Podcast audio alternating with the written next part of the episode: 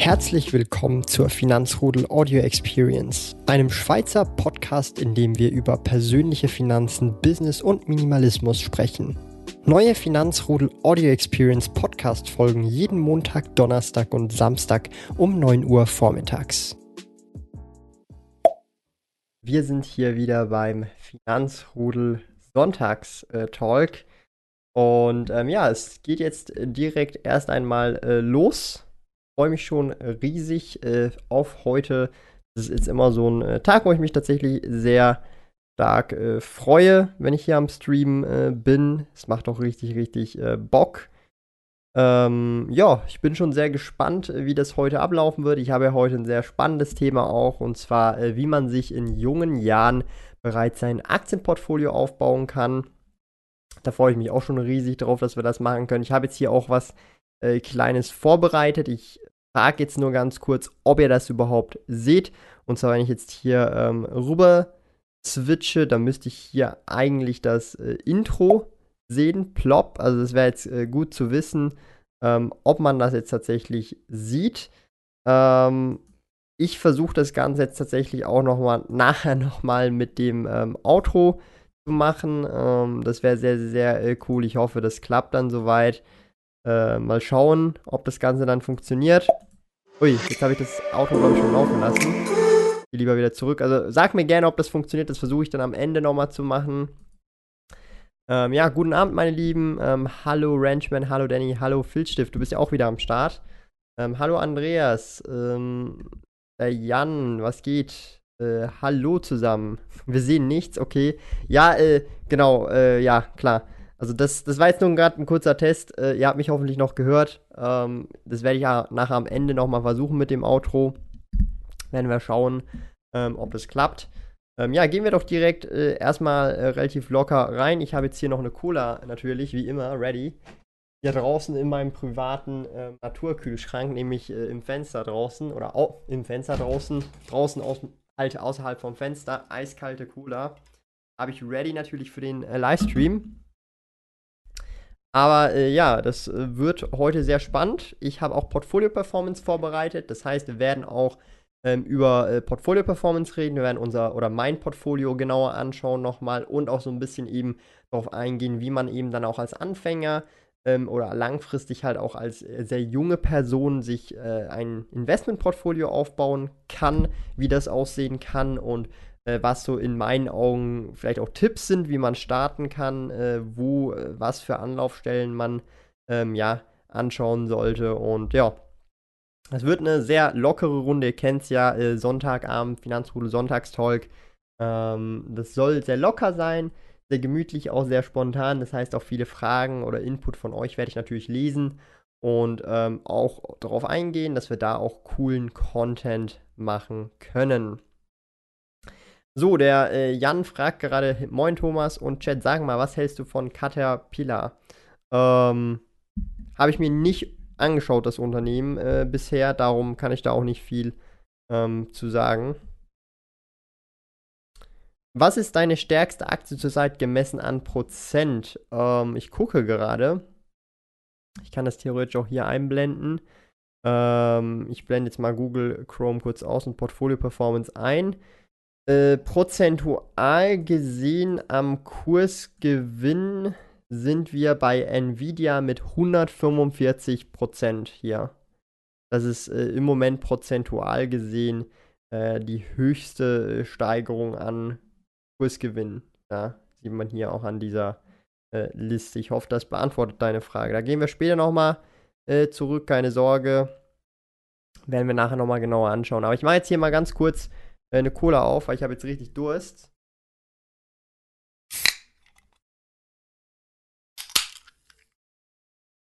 Ah. Wer ist auch dabei mit einer Dose Cola Zero oder Classic?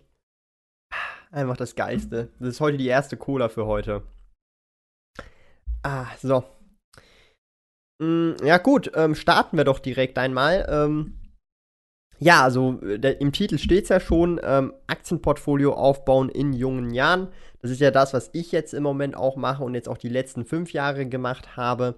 Und ich möchte so ein bisschen meine Ansätze erklären und auch vielleicht eben, wie man jetzt das starten könnte, wenn man jetzt erst anfängt oder wie ich jetzt nochmal starten würde, wenn ich jetzt erst gerade nochmal anfangen muss mit 23 Jahren. Also selbst wenn man mit 25 startet oder so, oder auch mit 30 ist man immer noch sehr früh dann, sehr früh dran tatsächlich. Und darum ähm, denke ich, könnte oder so ein Video sehr interessant sein. Ja, Prost auf jeden Fall. Ähm, ich trinke die Cola. Hallo zusammen, hallo Felix, hallo Dennis, hallo Jörg, hallo zusammen. Hallo äh, Leonard und hallo Obo 5. auf jeden Fall ähm, dafür möchte ich eigentlich gleich direkt äh, auf diese Ansicht gehen, wo wir Portfolio Performance sehen. Ihr könnt mir jetzt gerne auch noch äh, im Live-Chat schreiben, ob das so von der Größe passt, ob ihr da das lesen könnt. Das wäre jetzt einfach noch wichtig, äh, weil sonst rede ich hier über Dinge, die ihr nicht so gut seht und das macht dann auch ein bisschen weniger Sinn. Ähm, ich möchte jetzt hier eigentlich auf dieses Diagramm und zwar auf die letzten fünf Jahre. Also ihr seht, ähm, das ist jetzt so die Kurve, das habe ich ja auch schon öfters mal gezeigt, wie das Portfolio halt angewachsen ist tatsächlich. Und ja, habe ich halt angefangen 2015 mit Aktien. Aber wie ist es jetzt? Wie kann man in jungen Jahren tatsächlich ein Aktienportfolio aufbauen? Das ist auch immer eine Frage, die ich wieder bekomme. Und wichtig ist zunächst einmal, dass man versteht, egal wie groß die Beträge am Anfang sind, es geht nicht um die Beträge, sondern einfach darum, dass man mal anfängt, weil man äh, primär vor allem am Anfang auch Wissen aufsammeln muss oder Wissen und Erfahrungen machen muss. Und je früher, umso besser. Das heißt, jeder, der dir sagt, äh, ja, fang erst dann zu investieren, wenn du mehr Geld hast, der hat einfach keine Ahnung, ähm, von was er da überhaupt redet und investiert wahrscheinlich auch, ähm, ja, noch nicht oder gar nicht oder habe bisher noch nicht investiert, weil er halt dann immer sagt, ja, investier erst, äh, wenn du genug Geld hast und das ist völliger Bullshit. Am Anfang beim Investieren, egal wo man anfängt oder wie alt man auch ist, geht es einfach darum, Erfahrung zu sammeln und nicht ähm, damit wirklich Geld zu machen. Ja, also vor allem am Anfang, das sieht man auch hier sehr gut. Ähm, ging das sehr linear und langsam nach oben. Und jetzt erst gegen äh, in den letzten zwei Jahren ungefähr geht es auch richtig steil bergauf, ja. Das muss man unbedingt auch äh, mal wissen, grundsätzlich. Und es kann je nachdem halt auch länger dauern oder auch schneller gehen, je nachdem eben. Aber am Anfang ist halt immer so diese, ähm, ja, wie soll ich sagen, diese äh, schwere Phase, wo man halt einfach durch muss. Egal mit was man jetzt startet, ob es jetzt Aktien ist, das eigene Business, aber hier jetzt speziell im Aktien- oder Investmentportfolio. The Ranchman äh, schreibt, er hat mit 17 angefangen mit Aktien, richtig hammermäßig, richtig geil, das feiere ich. Respekt. Der Danny fragt, verfolgst du Ray Dalio? Wenn ja, was hältst du von der Aussage, dass Gold im kommenden Jahrzehnt eines der besten Assets sein wird? Ich beziehe mich auf den Artikel Paradigm Shift. Ähm, Ray Dalio kenne ich natürlich, äh, ich will auch mal sein Buch lesen, ähm, aber ich weiß jetzt nicht, auf welchem Artikel du das gerade beziehst. Ähm, können uns das ja mal ganz kurz anschauen. Ähm, Google Chrome kurz einblenden. Ähm, Ray Dalio Gold Paradigm Shift. Sollte eigentlich sofort kommen, oder? Economic Principles wahrscheinlich. Okay. Das ist ein bisschen sehr langer Artikel, da kann, kann ich jetzt nicht durchlesen, äh, wenn es der überhaupt ist. Äh, aber natürlich, ich kenne den ähm, Ray Dalio. Äh, Gold für mich ist tatsächlich eher nicht unbedingt als so typisches Investment anzusehen, sondern mehr als Absicherung. Es ist ja auch nur ein Stück Metall, das halt äh, äh, du halt kaufst und dann einlagerst, zum Beispiel im Bankschließfach. Ich kaufe ja im Moment auch eine Unze Gold pro Monat. Ich möchte insgesamt 15 Unzen haben bis Ende Jahr. Äh, und das ist dann sozusagen, es hat auch aber andere Gründe, da spekuliere ich nicht auf den Wertzuwachs, sondern das ist dann für mich sozusagen nochmal äh, neben dem Notgroschen nochmal, wenn der Notgroschen Worst Case äh, sozusagen aufgebraucht ist, habe ich immer noch dieses Gold.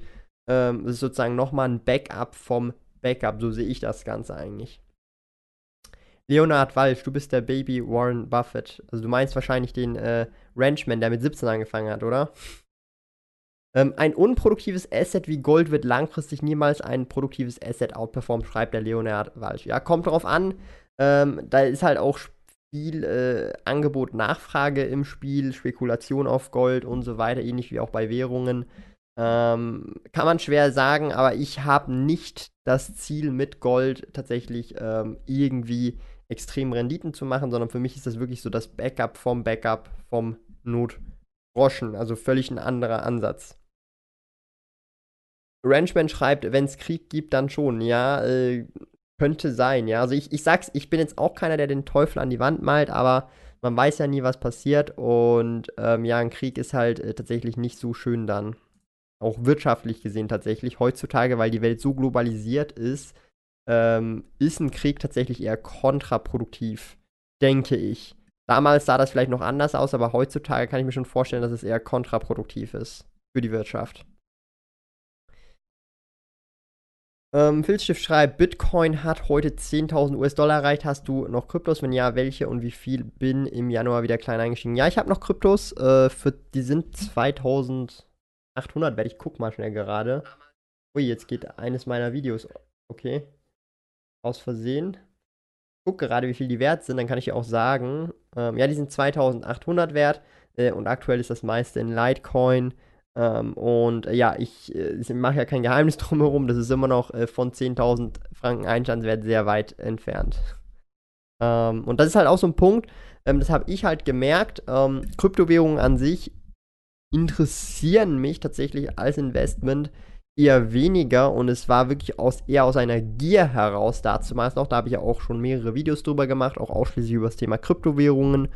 Und ähm, darum ist es für mich im Moment gerade weniger interessant und ich investiere meine Zeit halt woanders, äh, wo ich das halt mehr sehe. Tatsächlich äh, möchte ich jetzt dann auch in den nächsten 12 bis 24 Monaten, äh, wenn es so weiterläuft, vielleicht auch die erste Immobilie hier in der Schweiz äh, ähm, mal in Angriff nehmen. Und ähm, ja, also darum, man muss, glaube ich, nicht auf allen ähm, Partys mitmachen äh, und äh, man kann sich dann auf die fokussieren, bei denen man halt auch am meisten Spaß hat. Es ist der Artikel auf LinkedIn. Okay. Paradigm Shifts auf LinkedIn. Ja, ich, ich, ich speichere mir den mal ab und schaue mir den nachher sonst auch mal an, gerne. Wenn Gold das renditestärkste Asset in deinem Portfolio für mehrere Jahre ist, ist entweder die Wirtschaft am Ende oder deine sonstige Investments sind schlecht, daher wäre das nicht gut. Okay. Also eben Gold ist für mich nicht ähm, die Rendite ausschlaggebend, sondern es ist sozusagen das Backup vom Backup, also das Backup vom Notgroschen. Secrets Maroma fragt, ich möchte eigentlich äh, weitere Unternehmen kaufen, kratze aber den 100.000 im Depot, muss aber für eine Investmentimmobilie Cash ansparen. Das nervt so. Nächste Unternehmen auf Watchlist, Heidelberg Zement und so weiter. Okay. Ähm, ja, definitiv. Ähm, ist natürlich so. Man muss halt entscheiden können, wo das Geld halt reinfließt, ja. Das ist ja auch bei mir der Fall. Und hier sieht man das halt ganz gut, ähm, wie das halt gewachsen ist und zum Beispiel ähm, hier sieht man das auch, oder nee, hier bei der Performance, ähm, wie das halt eben gewachsen ist mit der Zeit. Und wenn wir jetzt zum Beispiel auf ein Jahr gehen, dann sehen wir zum Beispiel, ähm, damals, also vor genau 365 Tagen, am 9. Februar 2019 waren 94.141 Franken im Investmentportfolio hier in Portfolio Performance drin und mittlerweile ist ungefähr das Doppelte drin von 180.000 äh, Schweizer Franken. Und das baut sich halt mit der Zeit halt eben auf. Und wichtig ist natürlich, dass man da immer ähm, regelmäßig dran bleibt und da halt auch Geld in sein Investmentportfolio einzahlt, weil das sonst nicht wachsen kann. Und eben am Anfang vor allem, ich sage jetzt mal in den ersten zwei, drei Jahren, sammelt man halt auch viel Erfahrung, hantiert vielleicht auch mit verhältnismäßig dann rückblickend gesehen deutlich kleineren Beträgen, ähm, die dann langfristig eigentlich den Braten nicht feiß machen. Aber die Erfahrung, die man dadurch gemacht hat in diesen zwei, drei Jahren, ist so essentiell wichtig, dass wenn man die nicht gemacht hätte, diese Erfahrung hier in den ersten zwei, drei Jahren, man hier gar nicht angelangen würde. Und das checken halt viele Leute nicht. Und darum ist es umso wichtiger, sehr früh zu starten. Und auch wenn es kleine Beträge sind, 25 Euro, ähm, 5 Euro von mir aus auch. Ja, also wenn jetzt jemand wirklich nur 5 Euro pro Woche investieren kann oder irgend sowas, äh, und jetzt zum Beispiel jetzt das einfach mal starten will, dann investiert er halt jetzt einfach mal am Anfang einmal monatlich in den Sparplan, in den ETF ungefähr 25 Euro, that's it. Und klar, damit wird man niemals äh, sehr vermögend mit diesen 25 Euro, wenn man das ein Leben lang macht. Aber es wird ja auch immer mehr mit der Zeit und es geht auch viel, viel mehr einfach darum, Erfahrung zu sammeln und dann auch unter Umständen Fehler zu machen, äh, aus denen man dann auch lernt. Und dann ist es natürlich besser, wenn man diese Fehler mit kleinen Beträgen macht, als dann später mit äh, 25.000 oder mit 250.000. Ja, dann mache ich die Fehler lieber mit 25 Euro oder 250 Euro, so ähm, verhältnismäßig natürlich gesagt. Ist ja auch völlig logisch. Hallo zusammen sparen. Äh, coole Sache, dass ihr auch am Start äh, seid. Ja, Sonntagstalk äh, gefällt mir sehr als Format, macht auch mega Spaß spontan mit euch ähm, so zu äh, diskutieren und auch äh, auf die Kommentare natürlich alle einzugehen. Das macht mir echt mega Spaß. Super Content von dir, besonders die Podcast höre ich auch sehr gerne. Ja, danke dir, Erdnuss, äh, Le Erdnuss. ah, ich ich liebe diese so äh, Memes oder halt einfach so die äh, Namen, wenn du so ein Le, also so ein Französisch halt das Le davor tust. Also ich finde das immer mega lustig. Keine Ahnung. Ähm, wo hast du dein Depot? Ich habe mein gesamtes Depot tatsächlich bei äh, Swissquote. Ähm, das ist aktuell bei ähm, Marktwert irgendwie 125.000. Ich habe noch ungefähr 10.000 auf dem Verrechnungskonto. Ähm, und einfach äh, so als Verständnis, also das ist wirklich alles bei Swissquote. Ich habe aber noch die 3a-Säule, die ist bei VIAC. Und das wird dann in ETFs investiert. Das habe ich hier auch in der Vermögensaufstellung, sieht man das da, äh, die Säule 3a und 97% sind dann in Aktien investiert. Genau. Hier habe ich dann noch die P2P-Kredite und so weiter. Ähm, aber eben, also so wächst dann halt auch das Investmentportfolio mit der Zeit. Und ihr müsst euch überlegen, dieses Investmentportfolio, was ich hier in Portfolio Performance tracke, ist über die letzten fünf oder mehr als fünf Jahre entstanden. Das ist nicht von heute auf morgen, sondern es ist über die letzten fünf Jahre, äh, fünf Jahre, das sind 60 Monate ungefähr, äh, die letzten 60 Monate meines Lebens regelmäßig jeden Monat investieren. So ist das entstanden über 60 Monate. Ich frage mich, wie sieht es in weiteren 60 Monaten aus? Dann habe ich insgesamt 100, also 10 Jahre respektive 120 Monate investiert. Ja, vielleicht ist es deutlich höher, vielleicht auch deutlich niedriger, weil die Wirtschaft total im Eimer ist und wir einen Crash von 90% haben, das wissen wir nicht, aber einfach so auch als äh, Verständnis, das geht nicht von heute auf morgen, das dauert einfach seine Zeit und irgendwo muss man halt auch einfach anfangen. Wie viel Kapitalertragssteuer zahlt man in der Schweiz? Ähm, Einkommensteuersatz, soweit ich weiß. Oder ich bin natürlich kein Steuerberater, ja, so also nimmt nichts für bare Münze, was Steuern angeht. Ich mache meine Steuern auch nicht selber. Ähm, ich bin, was Steuern anbelangt, ich kenne da nicht, also ich kenne da so ungefähr, wie es ungefähr kostet, aber ich weiß dann auch nicht die ganzen Terminologien oder wie es exakt abgerechnet wird, weil mich das auch nicht interessiert. Äh, und dafür habe ich einen Steuerberater, äh, beziehungsweise einen Treuhänder, der halt in dem Sinn all meine Assets dann für die Steuern sozusagen aufbereitet, dass dann auch alles passt und es da keine Probleme gibt. Ähm, und auf Kursgewinne, ähm, wenn du die privat hältst, hast du eigentlich keine äh, Steuern, wenn du nicht tradest oder so, sondern wenn du Buy and Hold machst, ähm, da hast du halt höchstens Vermögensteuer drauf und die ist im Promillebereich. Wie viel Prozent deines Vermögens hast du in Kryptos? Kann es mir durchaus schon sehr lukrativ vorstellen, gerade wenn man da mit wenig viel erreichen kann in kurzer Zeit. Klar birgt auch gewisses Risiko. Ähm, Dominik, ich habe aktuell diese 2800 äh, Franken, äh, das sind ungefähr 0,5% von meinem Nettovermögen, ähm, die ich in Kryptowährungen drin habe. Also ein halbes Prozent. Man zahlt in der Schweiz keine Steuern auf Kapitalerträge. Ist das nicht weltweit so? Nee, wieso? Also Kapitalerträge äh, meinst du ja Zinsen und Dividenden. Und hier haben wir Steuern in der Schweiz auf Zinsen und Dividenden. Also äh, da zahlt man Steuern drauf.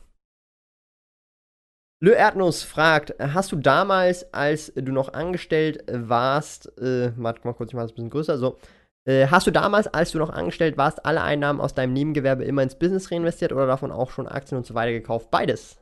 Beides.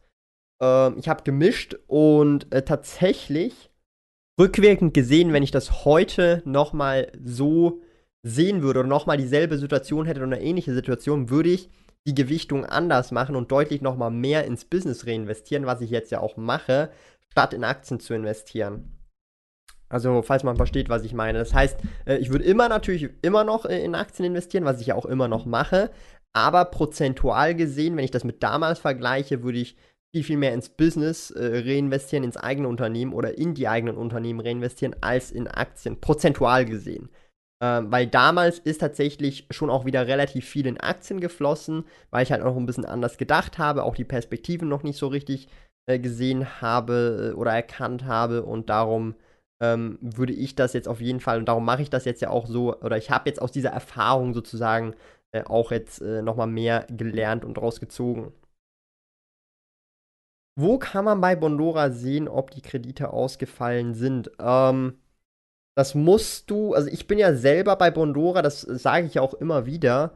Ähm, ich benutze nicht den äh, Portfolio Manager. Das heißt, ich bin gedeckelt bei 6,75% äh, über Bondora Go and Grow und da hast du halt, ähm, wie soll ich sagen, äh, ist es halt nicht so eine krass gute Einsicht, die du halt hast wie beim Portfolio Manager. Und ähm, darum äh, kann ich dir nicht viel äh, dazu sagen. Du kannst dir halt insgesamt äh, die Reports, die monatlichen Reports von Bondora äh, anschauen. Die machen das ja auch immer in einem Blogpost. Und ähm, aber wichtig ist halt einfach, und das möchte ich einfach auch nochmal erwähnen, ähm, in meinen Augen sind P2P-Kredite doch schon ein enormes Risiko. Und darum sage ich mir, ich investiere in P2P effektiv ähm, nur den bestimmten Prozent, Prozentsatz vom Nettovermögen, wo ich mir auch sage, hey, da nehme ich das Risiko in Kauf. Ich möchte es als Beimischung haben und ich möchte halt so ein bisschen auch Pionierarbeit leisten und halt auch eine bestimmte Assetklasse auch äh, ausprobieren, die mich interessiert äh, und bei der ich auch Spaß habe. Und jetzt zum Beispiel bei Kryptowährungen, da habe ich jetzt zum Beispiel gemerkt, das ist eine Assetklasse, die muss jetzt muss ich jetzt nicht unbedingt äh, drin haben, aber ich habe sie drin und da habe ich jetzt auch, also äh, ist halt so ein bisschen, wie kann man das erklären? Ich meine, äh, nicht jeder hat Bock auf Aktien, nicht jeder hat Bock auf Immobilien, aber jeder hat vielleicht Bock auf investieren, aber es ist halt immer irgendwo anders investieren und das ist halt auch, was man so ein bisschen rausfinden muss und ich finde, äh, man muss eben nicht auf jeder Party eigentlich mitmachen. So, äh, wo kaufe ich physisches Gold? Ja, beim lokalen Goldhändler deines Vertrauens würde ich empfehlen, mit Bargeld. Ist halt unterschiedlich, was in welchem Land als Kapitalertrag gilt. Okay, wusste ich gar nicht. Google sagt, Aktiengewinne sind in der, äh, in der Schweiz nicht steuerpflichtig, bekommst du aber Dividenden oder Gratisaktien, dann sind die steuerpflichtig. Jetzt sind wir alle schlauer. Genau, ja, das meinte ich ja. Also Kursgewinne in dem Sinn als Privatperson sind einfach Vermögensteuer, aber nicht äh, Einkommensteuer und Dividenden, Zinsen und Co. sind entsprechend, äh, ja. Jona, äh, nee, hier. Danny Moore, welche, welchen Gegenwert haben alle Waren, welche du in deinem Shop gelistet hast? Ähm, also mein aktuelles Warenlager ist ungefähr 52.000 Schweizer Franken plus minus Einkaufswert. Verkaufswert, ähm, falls dich das interessiert, ähm, müsste irgendwas um die 130 bis 150.000 sein. Also Verkaufswert. Also ungefähr das Dreifache also Einkaufswert äh, ungefähr 50.000, um es einfach zu behalten, und Verkaufswert ungefähr das Dreifache, ungefähr 150.000. Wobei der Einkaufswert dann steuerlich relevant ist und dann auch in der Buchhaltung und äh, Bilanz und so weiter relevant ist und der Verkaufswert eigentlich nur äh, relevant ist für mich selber eigentlich. Ja. Weil es ist ja dann noch nicht verkauft. Ähm, was hast du von einem Studium? Bin momentan, also was hältst du von einem Studium? Äh, bin momentan am Überlegen, Wirtschaftswissenschaft oder Wirtschaftsinfo. Bin zurzeit in der Buchhaltung tätig und 22 Jahre alt. Sagt der Jonas. Ähm, ich selber, für mich persönlich, bin kein Fan vom Studium, aber ähm, ich weiß, wenn jetzt du zum Beispiel weißt, wo du hin willst und was du machen möchtest später oder halt in der Buchhaltung dich weiterentwickeln willst und du siehst halt, du brauchst das Studium, um da weiterzukommen, dann go for it und wenn du Bock drauf hast, einfach machen. Ähm, aber ich für mich persönlich sehe mich jetzt nicht in einem Job, wo ich ein Studium benötige, weil all das, was ich jetzt hier halt mache und aufbaue, dafür brauche ich kein Studium. Und ähm, selbst wenn ich ein Studium bräuchte, äh, bin ich ganz ehrlich, und das habe ich jetzt tatsächlich auch schon ähm, öfters festgestellt, ich würde wahrscheinlich auch den Job ohne das Studium bekommen. Das wäre dann halt im Marketingbereich oder so. Ähm, vor allem halt im Social Media, Online-Marketing-Bereich, weil ich halt schon eben Resultate liefern kann äh, und da halt einen Track Record habe und die dann lieber so jemanden nehmen, der halt so einen Track Record hat, als jemanden, der direkt frisch aus dem Studium rauskommt, ähm, der noch gar keine Track Records hat. Also da muss man so ein bisschen äh, darauf schauen. Das ist so ähnlich wie diese IT-Cracks, die richtig brutal am Start sind, noch nie oder irgendwie Highschool abgebrochen haben, College nicht gemacht haben, richtige IT-Cracks sind, aber dann trotzdem von irgendwelchen Firmen wie Google oder Facebook oder so angestellt werden, weil das halt einfach richtige Profis sind, obwohl die äh, nicht studiert haben. Und da muss man so ein bisschen differenzieren, für was, wie, wo, was braucht man ähm, das Studium. Und wenn du das da brauchst für das, was du machen willst, und das halt der, ich sage jetzt mal, ein Weg ist, der für dich Sinn macht, dann go for it. Also ich bin per se insgesamt allgemein nicht unbedingt gegen Studium.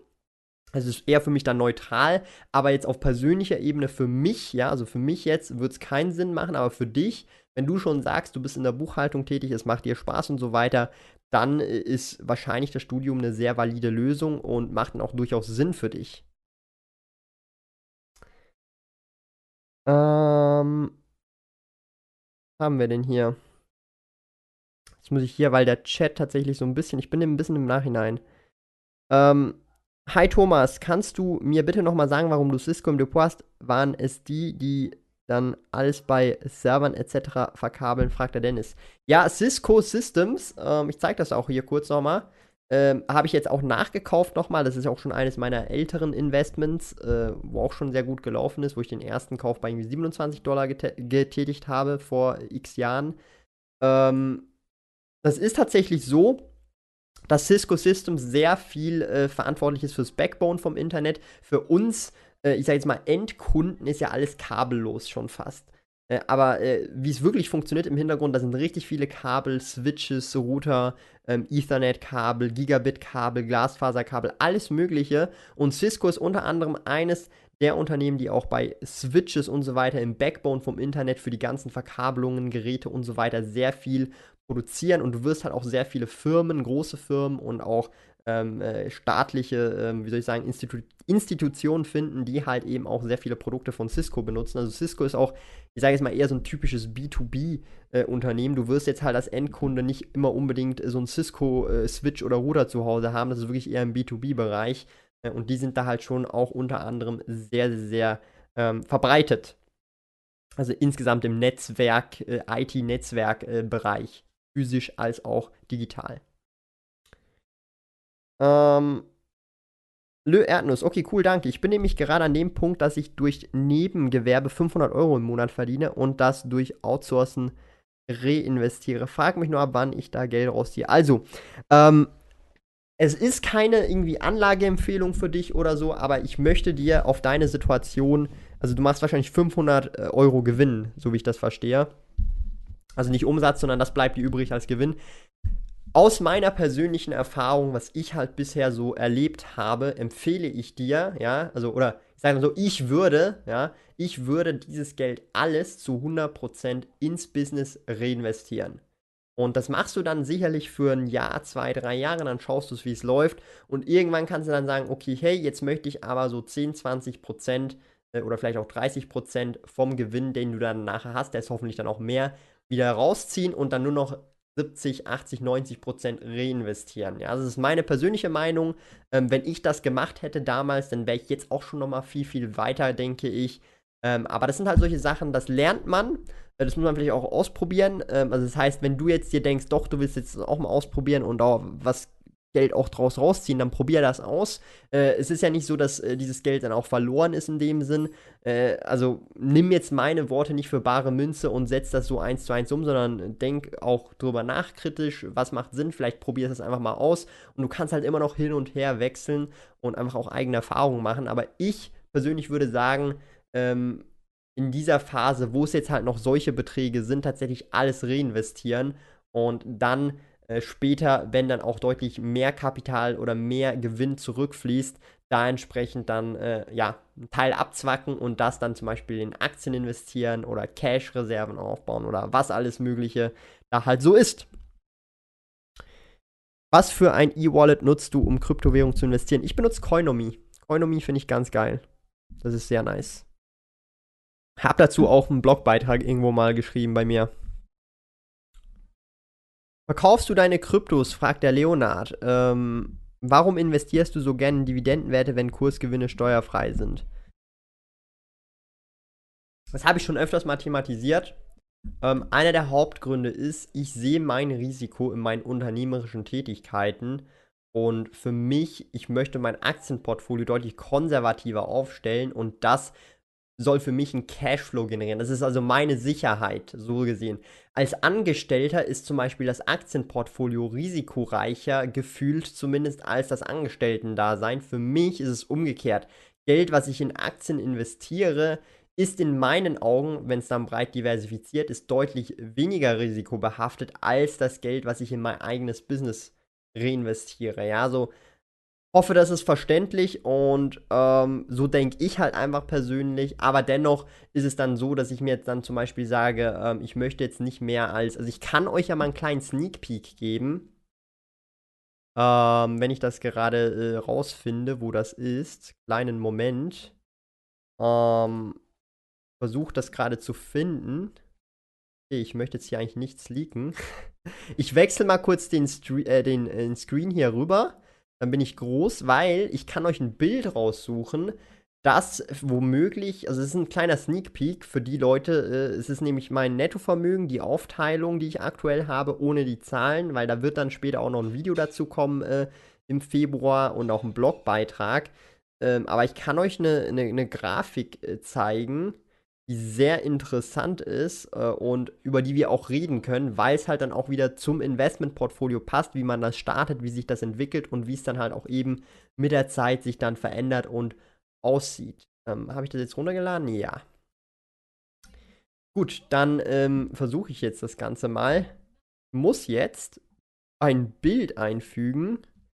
Ein Bild und euch das zeigen. Asset. Okay. Versuchen wir das Ganze mal. Das habe ich auch schon mal gemacht. Okay. So, okay. Okay, seht ihr das? So. Ihr müsstet das doch sehen, oder?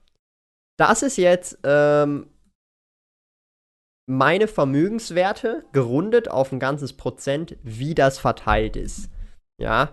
Ähm, also ihr seht, äh, der gelbe Punkt Cash-Bestand 60%, äh, das ist sehr viel, mehr als die Hälfte.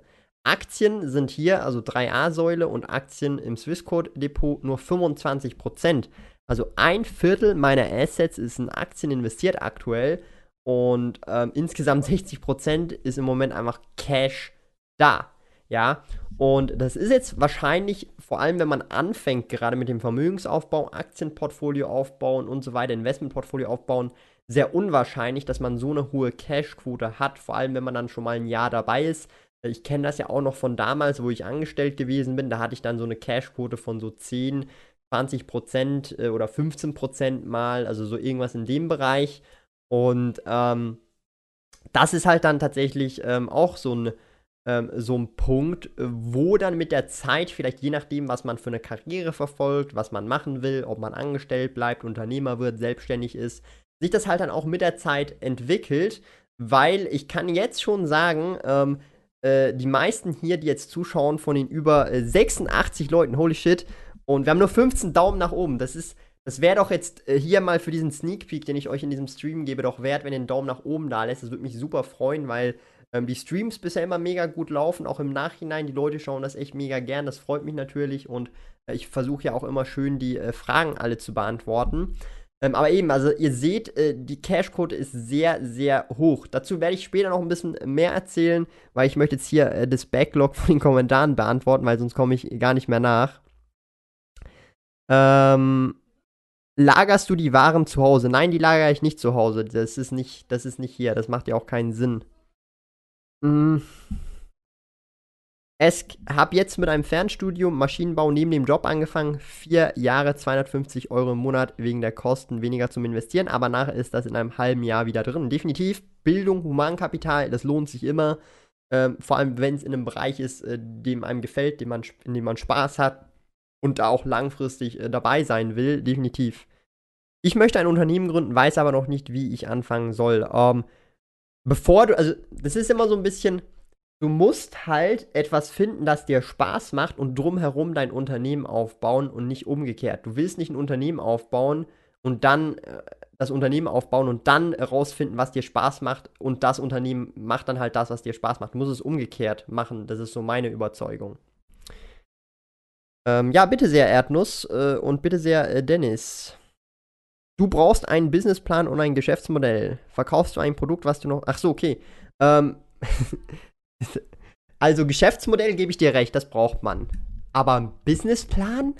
Also, ich bin vielleicht so ein bisschen, äh, wie sagt man dem, so unorthodox oder irgendwie nicht normal, aber Businessplan, ich, hey, ihr müsst euch das mal geben. Ich war so am Tisch ähm, mit meiner Family, also in Ungarn war das, glaube ich, mit meinem Onkel und halt mein Vater war auch am Tisch. Wir waren dort zu dritt und meine Großmutter ist so ein bisschen rumgelaufen. Sind wir so aufs Gespräch gekommen, eben aufs Thema, was gerade eben so läuft mit dem Blog, YouTube-Kanal. Und äh, mein Onkel ähm, kennt sich halt auch sehr gut aus in der Finanzbranche und so weiter. Und dann hat er halt auch, sind wir irgendwie aufs Thema gekommen, Businessplan, äh, dass ich ein Business, ob ich einen Businessplan hätte, dies, das.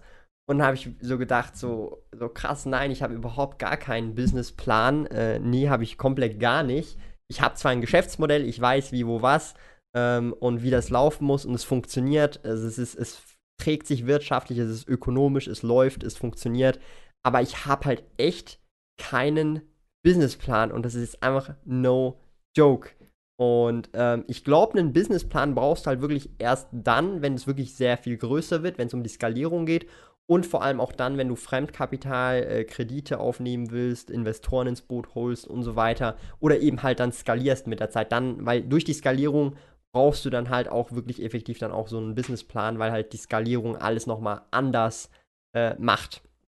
Aber das ist so ein bisschen meine Erfahrung bisher. Ich habe tatsächlich jetzt die letzten ähm, sieben Jahre keinen Businessplan gehabt, sowohl für den Webshop als auch für den Blog und YouTube-Kanal nicht. Das wird sich vielleicht ändern in den nächsten Jahren, aber mit innerhalb der letzten sieben Jahre, wo ich das nebenberuflich gestartet habe und jetzt mittlerweile halt Vollzeit mache, hatte ich bisher noch keinen Businessplan.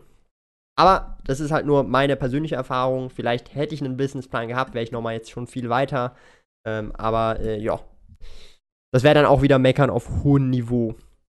Hallo Thomas und Chat, welche Branche braucht man eurer Meinung nach unbedingt im Depot? IT, Pharma, Konsumgüter etc. Ja, es gibt nicht so direkt, welche Branche braucht man unbedingt. Das ist auch sehr individuell.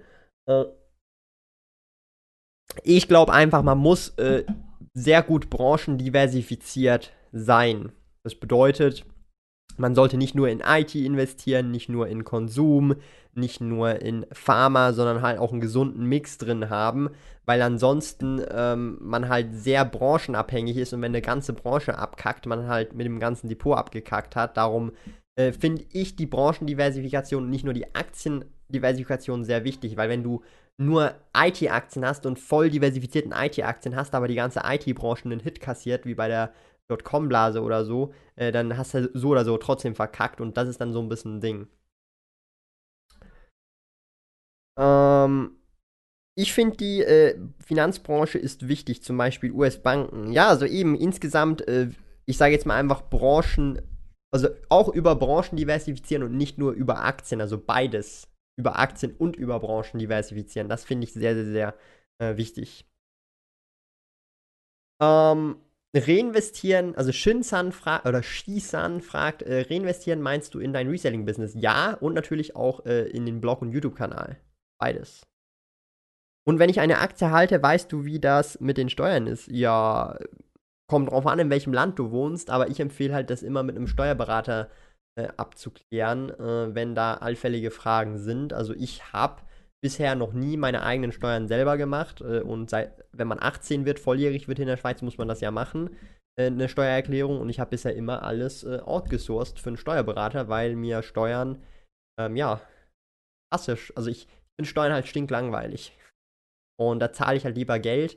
Äh, und mittlerweile ist es sogar so, äh, wenn ich dieselbe Zeit investieren würde, äh, ich Minus machen würde, weil ich in derselben Stunde mehr verdiene mit dem, was ich eigentlich mache, als mein Steuerberater pro Stunde kostet. Also das ist nochmal ein positiver Nebeneffekt, aber das ist jetzt halt erst in den letzten, sage ich jetzt mal, zwölf Monaten zustande gekommen. Davor habe ich halt dann draufgezahlt, aber die Zeit und Nerven, die ich mir gespart habe, waren es allemal wert. Also ich würde so oder so egal was jetzt wäre, meine Steuern nicht selber machen, sondern das outsourcen.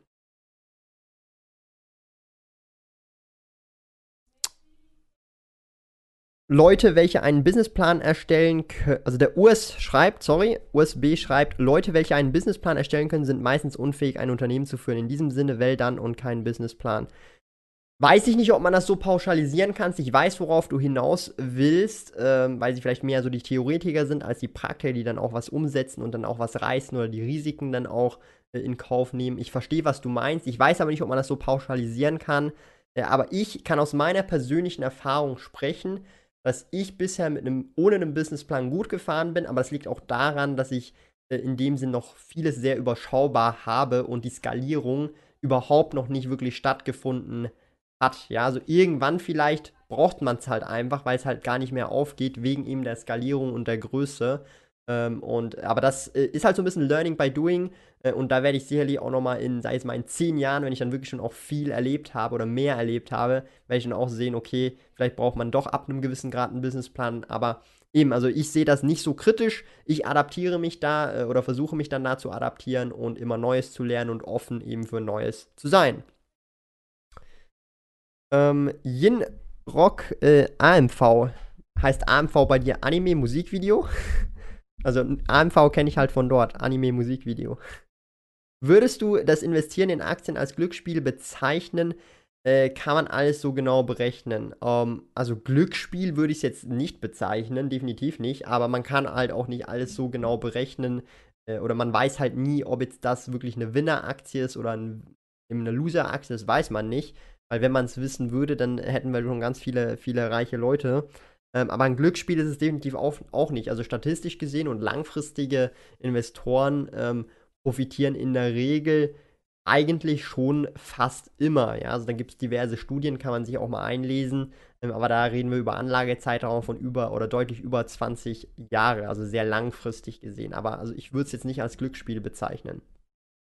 Was sagst du dazu, dass Bitcoin heute wieder über 10k ist? Wo siehst du das All-Time-High? Ähm, ich kann das gar nicht so bewerten. Ich kann das auch nicht bei Aktien sagen oder so. Und ich bin der Überzeugung, dass alle Leute, ähm, die jetzt zum Beispiel ähm, wirklich behaupten, ja, äh, aus den und den Gründen sehen sie jetzt zum Beispiel den Bitcoin so und so in, in, im Jahr 2020 bei 25.000 ähm, ja, also das ist halt einfach ein educated guess allerhöchstens, äh, aber äh, und dabei bleibt es auch. Das ist nicht irgendwie eine Prophezeiung oder sonst irgendwas, das ist einfach nur ein Guess.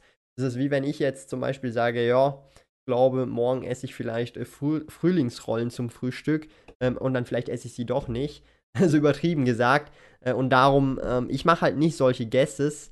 Äh, und vor allem jetzt auch bei Kryptowährungen, weil da ist ja auch, also bei Kryptowährungen hast du dann auch noch äh, das Ding, du hast halt kein, kein äh, produktives äh, Kapital dahinter oder du hast halt keine, äh, wie kein Unternehmen dahinter. Das ist wie bei Gold, ja. Also Gold hast du ja nicht irgendwelche Arbeiter, die halt arbeiten, Mehrwert produzieren. Äh, bei Aktien, wenn du zum Beispiel eine Starbucks hast, da hast du halt diverse Mitarbeiter, die Mehrwert generieren. Es werden die ganze Zeit Kaffees, keine Ahnung, wie viele Kaffees und Schokoladen und Getränke pro Minute verkauft werden auf der ganzen Welt. Und das ist ein bisschen so der Punkt.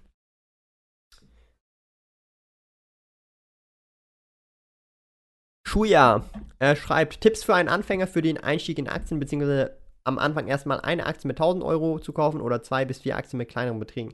Ähm, ersteres habe ich gemacht damals. Äh, ich habe wirklich relativ hohe Beträge äh, investiert am Anfang. Das sieht man äh, relativ gut und das würde ich so jetzt nicht mehr machen. Ich würde es tatsächlich so machen, dass ich deutlich kleinere Beträge nehmen würde zum Investieren und mich daran tasten würde, damit ich auch schneller diversifiziert bin und äh, einfach so ein bisschen die Learnings mache. Ähm, ich würde sogar so weit gehen, wenn du halt im deutschsprachigen Raum bist mit diesen 1000 Euro, mach Sparpläne, taste dich daran langsam. Und es geht ja auch am Anfang ähm, in meinen Augen halt weniger darum, mit dem Geld die Rendite zu machen, sondern wirklich Erfahrungen zu sammeln. Du kannst dir, und so würde ich das jetzt immer sagen, das erste Jahr ähm, egal mit welchem Thema du dich beschäftigst, ist viel Learning. Ja, ob das jetzt Investments sind, ein neuer Job, äh, neues Programm oder sonst, also immer irgendein neuer Bereich. Das erste Jahr oder von mir aus auch das erste halbe Jahr ist wirklich zum Lernen da. Und darum würde ich da äh, wirklich äh, möglichst klein stückeln, damit du auch möglichst viele Aktienkäufe machen kannst, möglichst viele Orders siehst, auch funktionierst äh, oder siehst, wie das funktioniert und Erfahrungen sammeln kannst. Äh, und da dann halt, wenn es ein bisschen mehr Gebühren halt kostet, ähm, ja, darauf sozusagen als Lehrgeld das halt abbuchst und dann halt auch den Prozess besser verstehst, weil langfristig über die nächsten 40, 50, 60 Jahre würde dir das viel, viel mehr bringen, als wenn du jetzt einfach äh, jetzt schon nur auf die Gebühren achtest, dies, das und jenes. Und das ist so ein bisschen der Punkt, ähm, wo ich halt merke, wenn, wenn ich jetzt das früher oder halt auch gemacht hätte 2015 und mit kleineren Beträgen investiert hätte, dann hätte ich deutlich mehr Wissen, als ich heute hätte. Ja. Wieso hältst du 60% Cash? Da kommen wir gleich nachher dazu. Ich wollte einfach jetzt erstmal äh, den Backlog kurz noch ähm, von den äh, Chat-Nachrichten ähm, ja, durchgehen. Aber wir kommen gleich dazu. Ich habe es ja hier eingeblendet. Äh, keine Sorge, ich habe es nicht vergessen. Ich habe es nicht vergessen. Ähm, Dank für deine Antwort. Also Steuern in Deutschland. Okay, Steuern in Deutschland kann ich eh nichts dazu sagen. Ähm, so, der Hendrik schreibt noch, der SME ist wegen des Corona auf über 11k gestiegen. Wie hat sich das auf dein Portfolio ausgewirkt? Ähm, also ich habe jetzt äh, im Februar 1,5% plus und im Januar war es 1,1% minus. Ich habe aber auch tatsächlich einen sehr hohen Anteil an, ähm, ja, an, äh, Schweiz, äh, Schweiz, an, an US-Aktien. Ja, also ich habe hauptsächlich US- und Schweizer Aktien, aber der Großteil, 60% ungefähr, äh, sind US-Aktien tatsächlich. Die besten Finanzanalysten haben sehr gute Freunde in sehr wichtigen Pos Positionen. das ist aber so. Das ist immer so. Man muss einfach gute Freunde haben, gute Bekannte. Das ist halt so Connections. Egal wie, wo, was im Business äh, als Angestellter. Äh, und schlussendlich äh, ist es ja auch das äh, im Leben insgesamt, dass man halt, dass man Leute kennt, äh, Kontakte hat. Also ich meine es halt einfach, äh, wie soll ich sagen, halt einfach äh, ja, mit anderen Menschen kommuniziert. Das ist schlussendlich das Leben, egal in welcher Situation. Auch wenn ich Aktien kaufe, kommuniziere ich auf irgendeine Art und Weise mit einem anderen Mensch, weil ich kaufe dem äh, die Aktie ab oder halt. Äh, ich hoffe, versteht man, was ich meine. Es ist relativ, eigentlich eine relativ eine Basis, ja. Also äh, praktisch alles, was wir machen, basiert auf Kommunikation mit anderen Menschen. Wenn man Produkte verkauft, weiß jemand, wie den Versand berechnen kann und kann man einen Versandanbieter zum Beispiel ein Abo und kostensparender Versand? Ähm, ja, wahrscheinlich schon. Also äh, Versand berechnen, du hast halt immer den Standardversand, du musst halt einfach abwägen, da gibt es eine Tabelle. Äh, und in der Schweiz, ich äh, erledige alles über die Schweizer Post und da hat man ganz normal Briefmarken, ganz normal äh, die Preise für jede Pakete, Größe, Gewicht und so weiter. Und dann hast du halt fixe Preise. Äh, und zum Beispiel in unserem Webshop haben wir eine Versandpauschale einfach 9 Franken für Priority Post, that's it.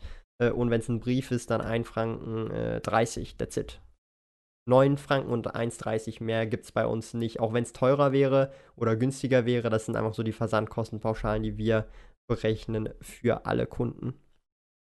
Und nein, ich bin nicht in Tesla investiert. Äh, schau mal meine letzten beiden Tesla-Videos an. Was würdest du machen, wenn du so reich wie Jeff Bezos wärst? Keine Ahnung. Wahrscheinlich das, was ich jetzt mache. Also kommen wir äh, zur äh, Frage, was ist mit den 60% äh, Cash? Und ich sehe gerade, wir sind über 100 Leute, richtig heftig. Aber nur ein Viertel der Leute hat den Daumen nach oben betätigt. Ich finde das so krass. Ich meine, 100 Leute, die jetzt hier im Stream sind, oder 99 jetzt, ähm, aber nur ein Viertel davon drückt auf den Daumen nach oben und auch nur dann, wenn man es erwähnt. Das finde ich mega crazy. Und ich kenne das auch von mir selber, wenn ich Videos schaue. Ich vergesse auch immer sogar, und ich habe das Video komplett geschaut, den Daumen nach oben dazulassen. Ich finde das irgendwie, keine Ahnung, es nervt mich tatsächlich auch selber so ein bisschen, weil ich will ja auch den Creator supporten und äh, ich schaue zum Beispiel halt auch so Let's Players wie Domtendo oder irgendwie äh, YouTuber wie Graham Steffen, äh, äh, Andre Jig, äh, natürlich äh, Kolja, Aktien mit Kopf, solche oder Homo economicus. Und ich vergesse dann immer so den Daumen nach oben. Und ich versuche jetzt mittlerweile immer, äh, mir so anzugewöhnen, wenn ich ein Video schaue, egal jetzt von wem das ist. Ähm, ich klicke zuerst auf den Daumen nach oben und dann schaue ich das Video und dann kann ich es nicht mehr vergessen, weil bevor ich das Video geschaut habe, klicke ich einen Daumen nach oben sozusagen, weil ich halt eh schon, weil ich halt davon ausgehe, dass es mir gefällt und ich es eh ganz schaue und dann kann ich auch einen Daumen nach oben da lassen. Ähm, aber ja, kommen wir zur Cash-Quote. Ähm, 60 Prozent, das ist schon echt mega viel. Ähm, wieso habe ich aktuell so viel Cash? Es gibt mehrere Gründe. Einer der Gründe ist, ich wollte ja eh Cash aufbauen, weil ich jetzt dieses Jahr ähm, Mitarbeiter auch einstellen möchte. Meine Freundin stelle ich ja im Sommer ein. Ähm, ab Mitte April habe ich dann auch endlich ein Office. Das heißt dann auch, wenn dann der zweite Mitarbeiter kommt, ähm, haben wir eine Office-Location.